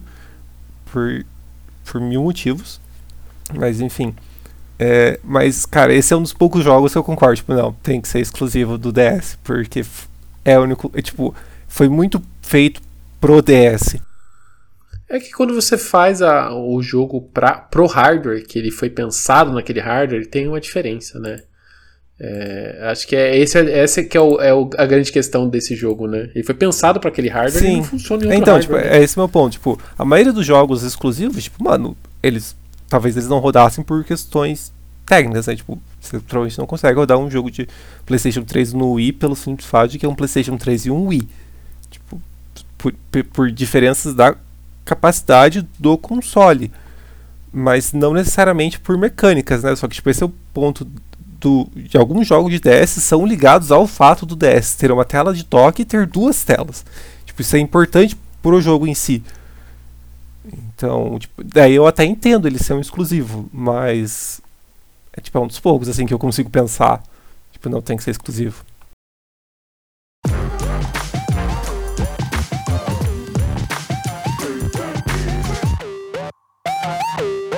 Em primeiro lugar, vamos falar de dois jogos novamente, dois jogos do Zelda Ocarina of Time e o Breath of the Wild. O primeiro jogo da franquia Zelda saiu ainda pro Nintendinho em 86 e ele é muito importante, gente, para a história da indústria dos jogos, porque ele foi o primeiro jogo da história a dar a opção de você salvar, né, graças a uma bateria que vinha no cartucho. E apesar do Nintendo 64 né, perder para o PlayStation na guerra dos consoles da quinta geração, né, em números de vendas, jogos lançados e tudo mais, o Nintendo 64 possui o jogo mais bem avaliado da história, né? Quando foi lançado em 98, o The Legend of Zelda Ocarina of Time para o console. Esse foi o primeiro Zelda com gráficos em 3D, né? E nele você controla o Link viajando no tempo para impedir os, os planos aí do, do Ganondorf. E em 2017, né, a Nintendo fez o impossível e lançou um novo Zelda tão bom quanto o Ocarina of Time, que é o Breath of, Breath of the Wild pro Wii U e pro Switch. E aqui a, e a gente controla o Link depois de despertar de um sono de 100 anos para novamente derrotar né, e salvar o reino. O reino. Uh, a crítica e os fãs elogiaram muito a jogabilidade, os gráficos, né, o, o, mundo aberto pela primeira vez aí na franquia. E o Breath of the Wild vendeu 24 milhões de cópias e recebeu o título de melhor jogo do ano né, por quase todos os veículos de crítica especializada. Inclusive recebeu seis indicações no The Game Awards de 2017 e levou três, incluindo o jogo do ano. Agora sim, a gente vai ter a. Agora sim, a gente vai. vai da, duas horas de gravação, a gente vai para três horas. Mas eu penso, acho que todo mundo aqui gosta bastante de, de Zelda, né? E quando a gente estava fazendo a, a lista, né? A gente ficou nessa coisa. Não, todo mundo gosta do Breath of the Wild. Foi uma revolução, né? O mundo aberto, os gráficos. Foi um jogo de lançamento pro Switch que foi, é tipo, deve ser o melhor jogo de lançamento da história da indústria dos jogos. Mas o Ocarina of Time tem essa coisa de ele é o jogo mais bem. Realmente, gente, ele é o jogo jogo mais bem avaliado da história por toda, por toda a crítica especializada. E é um jogo também que eu acho que envelheceu super bem. E acho que por isso que é, não, não tem como não pôr os dois aqui quando a gente tá falando. Eu não sei nem o que falar, só sentir. É, nossa, eu amo. Bem, eu, eu, eu tô pensando no tempo que a gente vai falando, porque eu e o Jonathan, só nós dois uns tempos atrás, a gente ficou tipo meia hora só falando de Zelda. A gente nem tava tipo discutindo sobre um negócio, a gente só tava falando de Zelda. Eu tô vendo onde que isso aqui vai parar. Mas bem, já que eu já comecei, eu vou falar. Eu joguei o Ocarina of Time, a versão no 3DS. Não sei quão melhor, eu admito que eu não sei quão melhor ou pior ela é em relação à versão do Nintendo 64. Eu só sei que eu amei de paixão desde o começo. É, primeiro, tipo, a história de Zelda nunca foi nada muito uau, né? Tipo, não é nada revolucionário na maioria das vezes. É, tipo, você tem que salvar o, o mundo e é isso.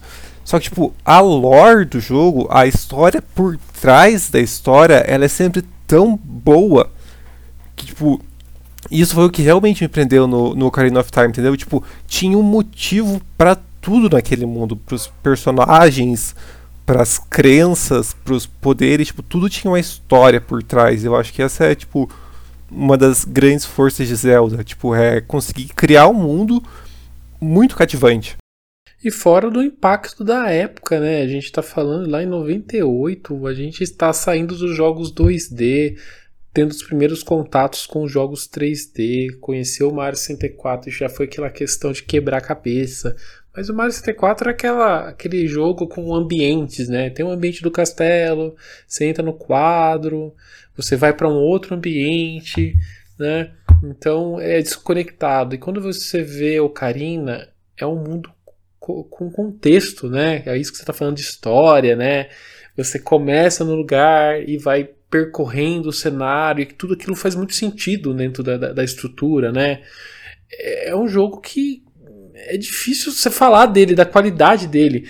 Então um amigo meu tá fazendo live, né, o Ozzy, ele tá jogando nesse exato momento o, o jogo, e eu tava vendo ele jogar e, eu olhando, eu tava lá olhando de novo aquele jogo, porque é incrível como ele é um jogo velho, mas ele não envelhece, você sente toda a nostalgia de olhar para ele, você sente a qualidade que ele tem até hoje, você consegue jogar ainda hoje é, é um clássico. É, é, até difícil pensar como, como quebrar é, isso, né? E aí aparece, aí indo já pro Breath of the Wild, né? Eu tenho essa sensação mista, né? Tipo, Ocarina é meu jogo da vida, assim, né? O jogo que me apresentou Zelda, mas é o jogo, é o melhor jogo que eu tenho na minha vida. E aí tem o Breath of the Wild, que também é o melhor jogo. Tipo, ele pega a franquia Zelda, quebra paradigmas e, e mas é excelente também, é um jogo único, você faz coisas é, únicas nele, de cada um joga de um jeito diferente, vai para lugares diferentes a hora que quiser. Tem um mundo inacreditável rodando num portátil, né? Seja no. Ele saiu pro Wii mas é, a, a, plataforma que abraçou ele não, não tem como, né? É o Switch. Ele saiu em 2017, em março de 2017. Ele está caminhando para completar 5 anos de, de, jogo. E a gente está falando dele hoje. As pessoas estão jogando esse jogo ainda hoje. As pessoas estão descobrindo coisas novas e diferentes. Sim, é ainda hoje, hoje eu vi uma, uma, alguém publicando assim, ah, vocês já viram que dá para encontrar duas estrelas né, cadentes juntas? Eu falei, como assim? Eu, ninguém, eu nunca vi isso. E as pessoas estão encontrando coisas e, e, criando coisas e utilizando um pouco dos, dos bugs ali que acaba tendo dentro do jogo e descobrindo coisas diferentes. É muito legal, assim, é, é um jogo vivo até hoje. Tem, tem bastante desses vídeos, né? Tipo, ah, tantas coisas que você não sabia sobre tal assunto. Mano, o único vídeo que eu confio desses é do Breath of the Wild, porque, tipo, realmente eu não vou saber de várias coisas que tem lá, porque o jogo tem tanto. Muitos bugs, né? Porque faz sentido pelo tamanho do jogo e tudo mais. Mas, tipo, coisas, é, tipo, que foram planejadas mesmo pro jogo. Tipo, é incrível como Breath of the Wild, tipo, ele é um jogo aberto e você sente que você tá realmente num jogo aberto. Tipo, eu não sou muito chegado em jogos desse tipo. Mas eu sou apaixonado pelo Breath of the Wild porque, sei lá, ao mesmo tempo que eu sabia que eu tava jogando um jogo desse, parecia que eu tava só, tipo, jogando, entendeu? Tipo, é, era um jogo e era um jogo muito bom. E eu não sei explicar, é, tipo, é só muito bom, Breath Tipo, ele é só um jogo muito bom. É, apesar de dele, tipo, ele realmente jogar muito da, do que torna um jogo de Zelda um jogo de Zelda fora, tipo, meio que no lixo quase ele faz isso de uma forma que dá certo pra franquia. Ele joga e não joga, né? Porque é. eu não sei se vocês tiveram essa primeira. Eu vou vocês vamos abrir o coração. A primeira vez que eu coloquei a mão no Breath of the Wild, eu dei um baque. Falei, esse é o Zelda? Sabe? Você comecei a jogar assim, falei, mas né, tá diferente, né? Não é o que eu tô esperando do Zelda. E, e a hora que dá o clique em você, o clique do Switch, né? né? a hora que dá o clique, cara, que você entende que ele não é mais o Zelda que a gente conhece, mas ele continua sendo o Zelda que a gente ama. Então, é um jogo, é, são jogos perfeitos, assim. É... Lógico, tem sempre. Dá para melhorar algo. Vocês até comentaram, não, não existe coisa perfeita, né? Dá para melhorar uma coisa aqui ou coisa lá, mas é, o conjunto da obra não, não tem como falar mal de alguma coisa ali. O conjunto é, é incrível. O Breath of the Wild, na verdade, recuperou a essência que Zelda tinha no primeiro jogo, né? De você conhecer um mundo novo e não ter muita instrução e ter que se virar.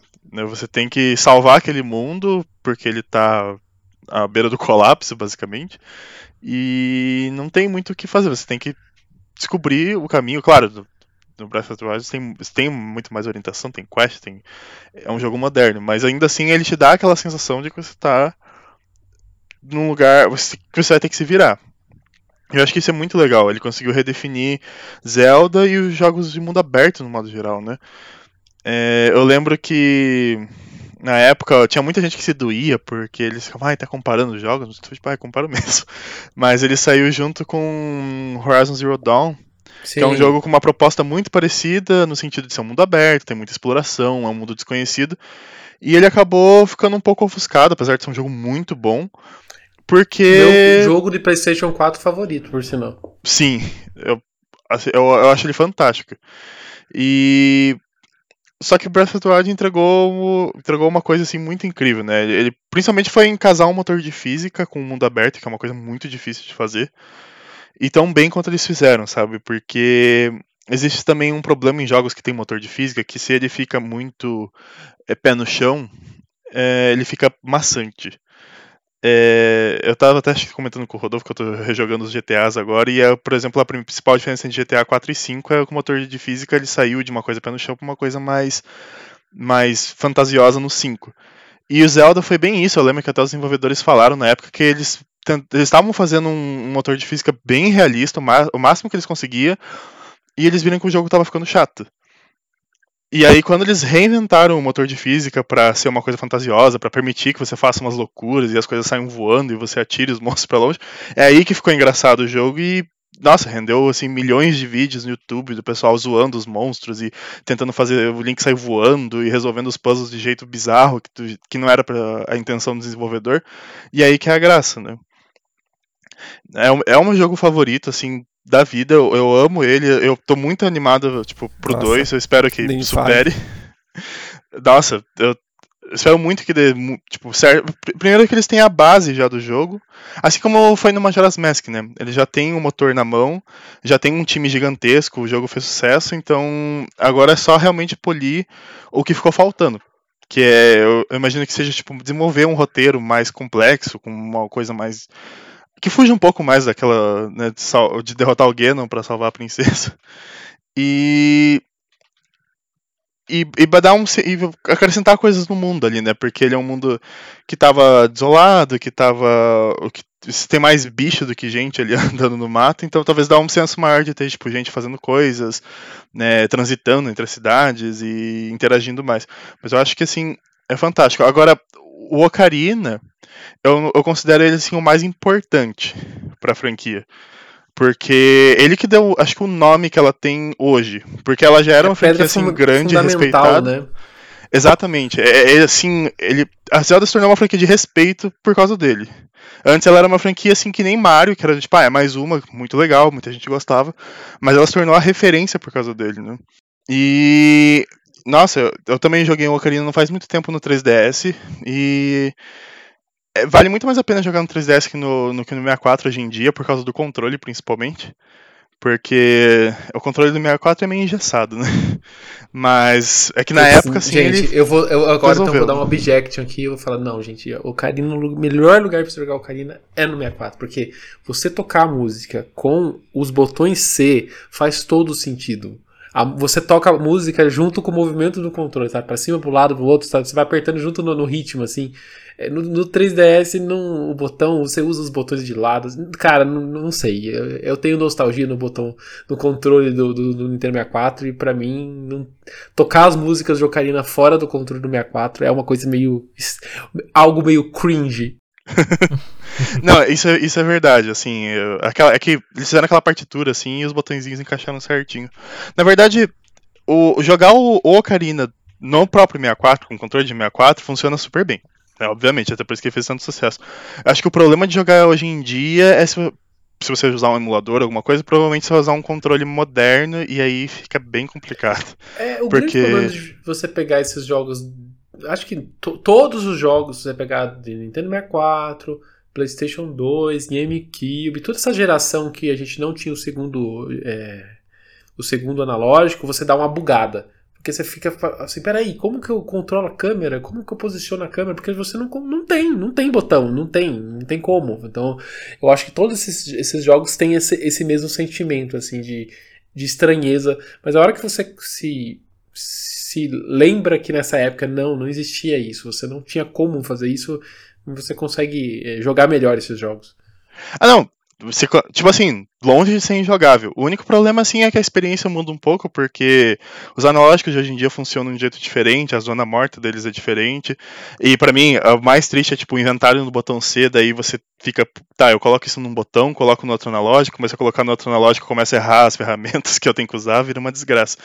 Então, assim, para uma experiência mais confortável, assim, o 3DS seria no sentido de que ah, tem um inventário com as coisas rapidinho no touch, você consegue colocar as coisas no botão também sem causar confusão.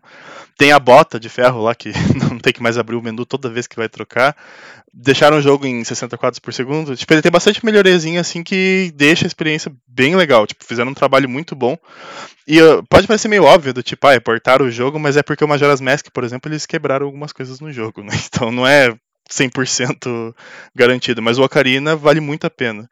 Ou, e claro, no 64, se tiver a oportunidade de jogar no 64 mesmo também, é fantástico. Meu sonho é sair um 64 mini para ter o, comprar um controle novo do 64 e ter as mesmas conseguir jogar realmente esses jogos da forma que eles foram desenhados, né? Exatamente. Nossa, isso eu não, eu não entendo porque não saiu, inclusive, porque tem tanta gente que quer. A hora que a Nintendo precisar, precisar fazer dinheiro, ela, ela lança. Sim. Ah, o que passou na minha cabeça também quando o Paulo comentou do, da Lord Zelda é aquilo, né? Rendeu uma franquia de mangás e quatro enciclopédias, Sim. né? É, eu tenho. Bem, acho que muita gente tem o Hirule História, né? É Sim, o meu irmão comprou a coleção, assim, a coisa mais linda. É muito bonito, é muito, é muito divertido, assim. É... Você falou, eu lembrei agora de uma coisa também que eu queria comentar do Breath of the Wild, é, da história. Primeiro que o, ele muda um pouco, tipo, já seguindo outros padrões, né, do Breath of the Wild, que é de quebrar os moldes do Zelda. Ele quebra o molde do Zelda fazendo uma história, tipo, muito diferente das outras histórias. Porque nas outras histórias está tentando impedir o mundo de acabar. Aqui o mundo meio que já está acabando. Você só, está tentando impedir que ele termine de acabar, por mais estranho que seja de falar. Porque, tipo, mano, um monte de gente morreu. Seus amigos morreram, cidades foram destruídas, tem monstros pra todo quanto é canto. Como você falou, tem mais bicho do que gente.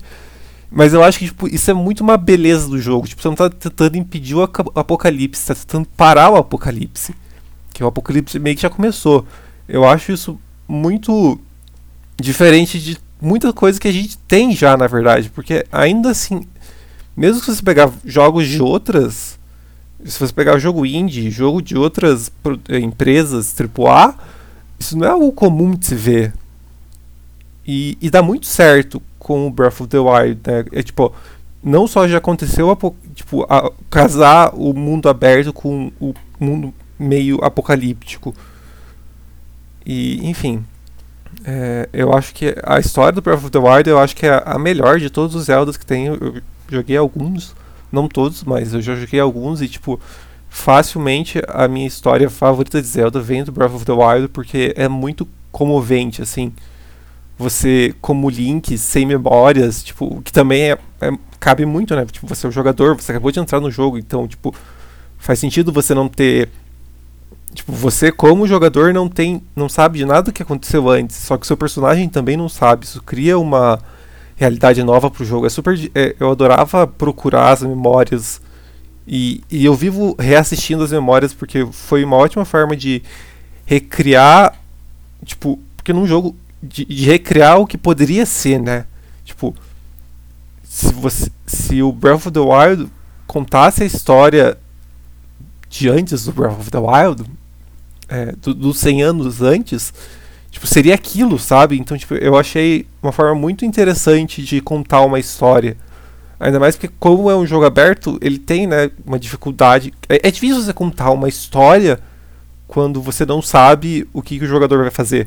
Fora os personagens, né, que você você tem, você é um jogo aberto que não tem tanto diálogo assim, você tá muito mais ali desbravando os ambientes do que até interação assim, mas os, os, momentos de interação são.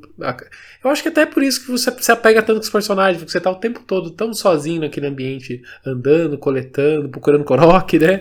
Mas aí quando aparece, acontece aquele momento de história que você tem aquele champion que aparece, todo mundo tem o seu champion favorito. Ah, o É, é, Possa, né? Sei. Ou tem uns que tem um Rivale também, que falam que é o favorito, que eu não entendo essas pessoas, né? Nossa, Mantém a distância, mantém a distância dessas pessoas, né? Mas. Eu tenho, eu tenho um leve ponto a favor do Rivale, que eu não lembro quem que eu ouvi falando, mas é que assim, todos os outros campeões, quando eles conhecem o Link, eles meio que já sabem quem o Link é e do que, que o Link é capaz.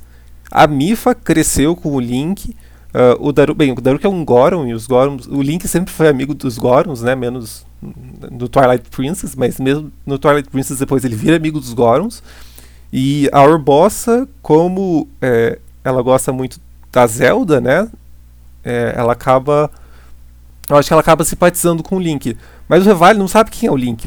Para ele o Link é só mais um personagem, ele não tem habilidade mágica, ele não ele não sabe o que, que o Link fez para chegar onde o Link está. E ele, é, ele valoriza muito isso no diário dele, que você lê no DLC, e, e na memória que você pega dele, tipo, mostra ele treinando para conseguir é, desenvolver essa habilidade, aquela habilidade dele de usar, criar uma corrente de ar do nada.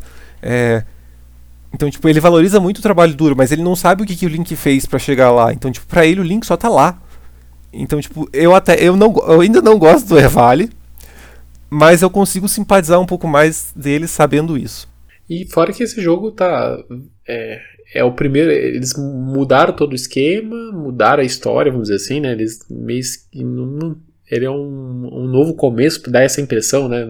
Eles usam tudo que tem na série, mas não, não posicionam o jogo numa, numa timeline, é como se fosse uma coisa lá para frente mas se passa no passado. É uma bagunça, como sempre em história de Zelda.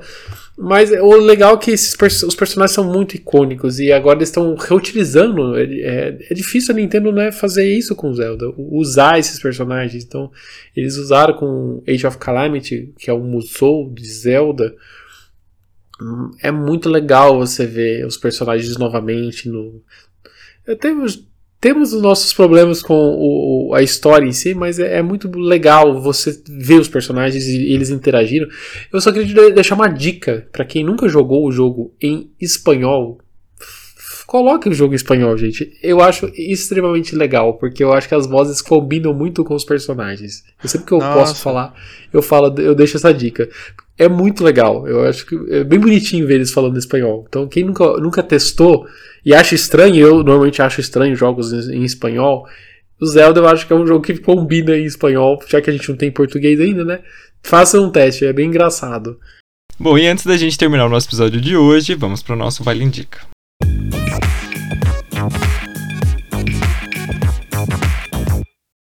Vale Indica o nosso quadro de indicações. E então, quem que quer começar indicando hoje? Ah, eu tenho uma indicação já. Pode é, falar. Eu tenho um joguinho no Steam chamado Deepest Sword. Ele é de graça e ele é um jogo de Game Jam. Então ele é bem curtinho, bem simples. Mas eu achei muito divertido. Que é basicamente um joguinho que você tem que controlar um, um bonequinho que ele vai matar um, um dragão. Só que ele tem uma espada que não consegue perfurar a carcaça do dragão. Daí ele volta pro começo da fase e troca de espada. Só que nisso a fase muda. E você meio que tem que usar a espada para se locomover. Tipo, a espada ela vai ficando tão grande que meio que você usa ela como se fosse tipo um contrapeso. Aí você tem que se jogar nas plataformas. É super legalzinho. E tipo, é gratuito, dá pra fechar em tipo 40 minutos.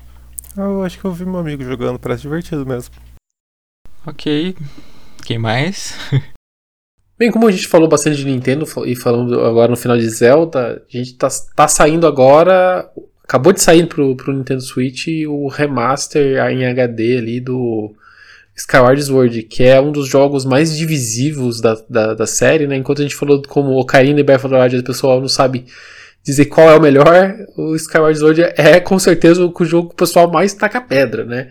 Que Bem, quem jogou na época sabe dos probleminhas que ele acabou tendo. Ao mesmo tempo, a Nintendo tá dando uma mexidinha de leve no, em algum dos problemas no Switch. A, da parte gráfica não mudou muita coisa, basicamente só colocaram o, o, gráfico em alta resolução e mais nada além disso, né? De novo aquilo que a gente falou durante o cast, né? Nintendo não mexe muito nos seus jogos quando relança. Mas eu vou deixar a dica pro pessoal jogar, porque a gente até fez um podcast comentando sobre só sobre esse jogo, e eu revisitei esse jogo e eu descobri o quão bom ele é de você deixando um pouco os probleminhas de lado, assim.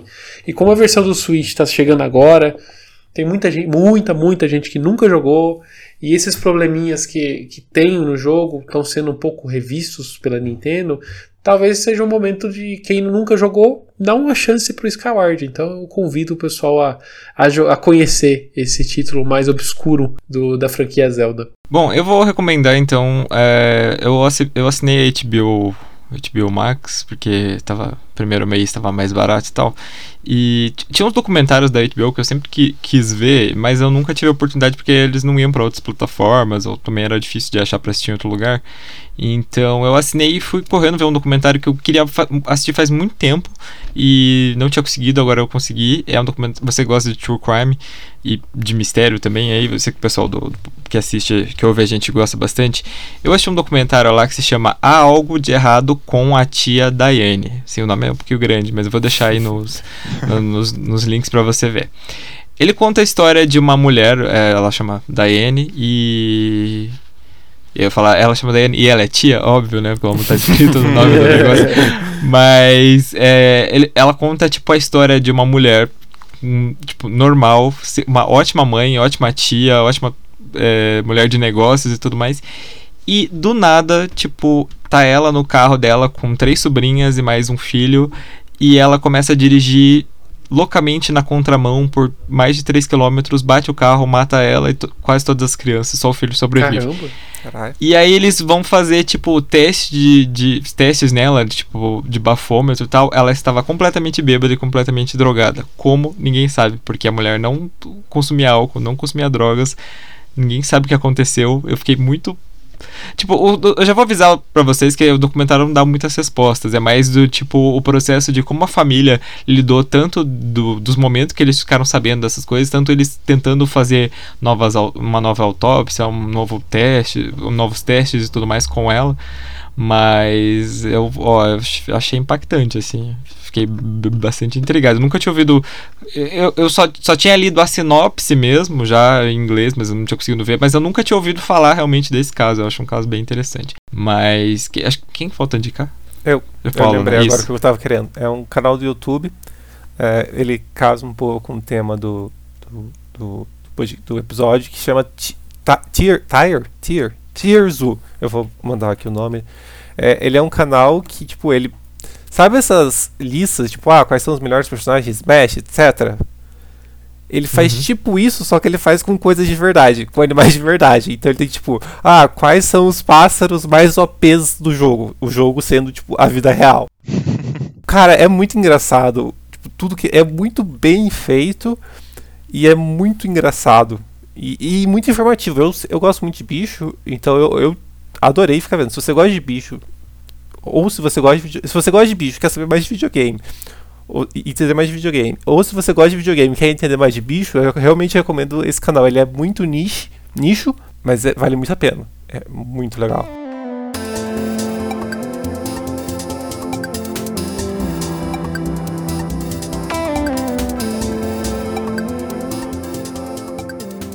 Bom, então é isso, gente. Primeiro quero agradecer aí o Daniel pelo, por ter aceitado o convite. Cara, valeu. Acho que você, nossa, trouxe muita, muita informação pra gente. Valeu mesmo. Foi muito bom.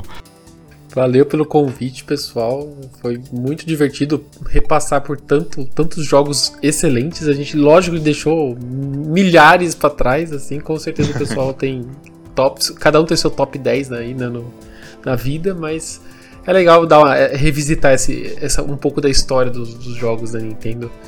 Com certeza. Joe, Paulo, também obrigado por, por sempre estar aí nas, nas pautas de, de jogos. Imagina, obrigado por me chamar. É isso aí. Estamos aí pra isso. Então é isso, galera. Então. Ah, Daniel, esqueci de perguntar se a galera quiser te encontrar aí, onde é que acha você? Cara, eu tenho também um podcast. Pra quem gosta de podcast, né? Já que estamos num podcast, vamos recomendar o primeiro podcast, né? A gente tem o Ultra Indie Podcast, que eu faço com o Teus e com o Júlio. Vocês vão encontrar aqui nos agregadores de podcast, que com certeza vocês estão ouvindo. Mas a gente também tem um canal no YouTube que também chama Ultra Indie Podcast e a gente é, tem uma versão do nosso podcast em vídeo. É até um pouco difícil explicar para as pessoas, mas é como se fosse um vídeo do YouTube, mas é um podcast editado, bonitinho, que a gente fala, tá, a gente tenta trazer o que a gente está falando, né? Às vezes as pessoas não conhecem do que a gente está falando, né? A gente tenta trazer um pouco de contexto histórico, alguns jo jogos diferentes, então a gente sempre o que a gente está falando tá mostrando em tela, então a gente também convida para o canal do YouTube. E fora, fora isso, tem também meu Twitter, né? O Daniel Ren, que eu falo bastante de Nintendo lá, o dia todo sobre Nintendo, posto algumas novidades sobre para a comunidade, algumas explicações, algumas coisas antigas, compartilho algumas ofertas para quem quer economizar um pouco de, dinheiro com jogos e consoles Nintendo, que a gente sabe que é um pouco mais pesado, mas sabendo procurar dá para você consumir com um preço bem, bem legal assim. Então me segue lá que eu tento ajudar todo mundo. Vai estar tudo linkadinho aí no, no final pra vocês. Sigam a gente nas redes sociais também, vou deixar todas as redes sociais, as minhas, do Paulo, do Jonathan, tudo aí embaixo. Se puderem estar apoiando a gente lá com apenas 5 reais, a partir de 5 reais, na verdade, lá no Apoia-se também pode. E temos o nosso grupo no Telegram, né, que tava, até mandei ali, que tava falando que estamos aqui quase 3 horas gravando aqui pra vocês, pra vocês verem o empenho da gente. mandei lá no grupo, o pessoal tava, tava rindo. Quarta-feira à noite, eu estou morrendo de sono. Tamo aqui. Mas é isso, gente. Então, muito obrigado por ter escutado o episódio de hoje. E até a próxima. Tchau. Tchau, tchau. tchau. tchau.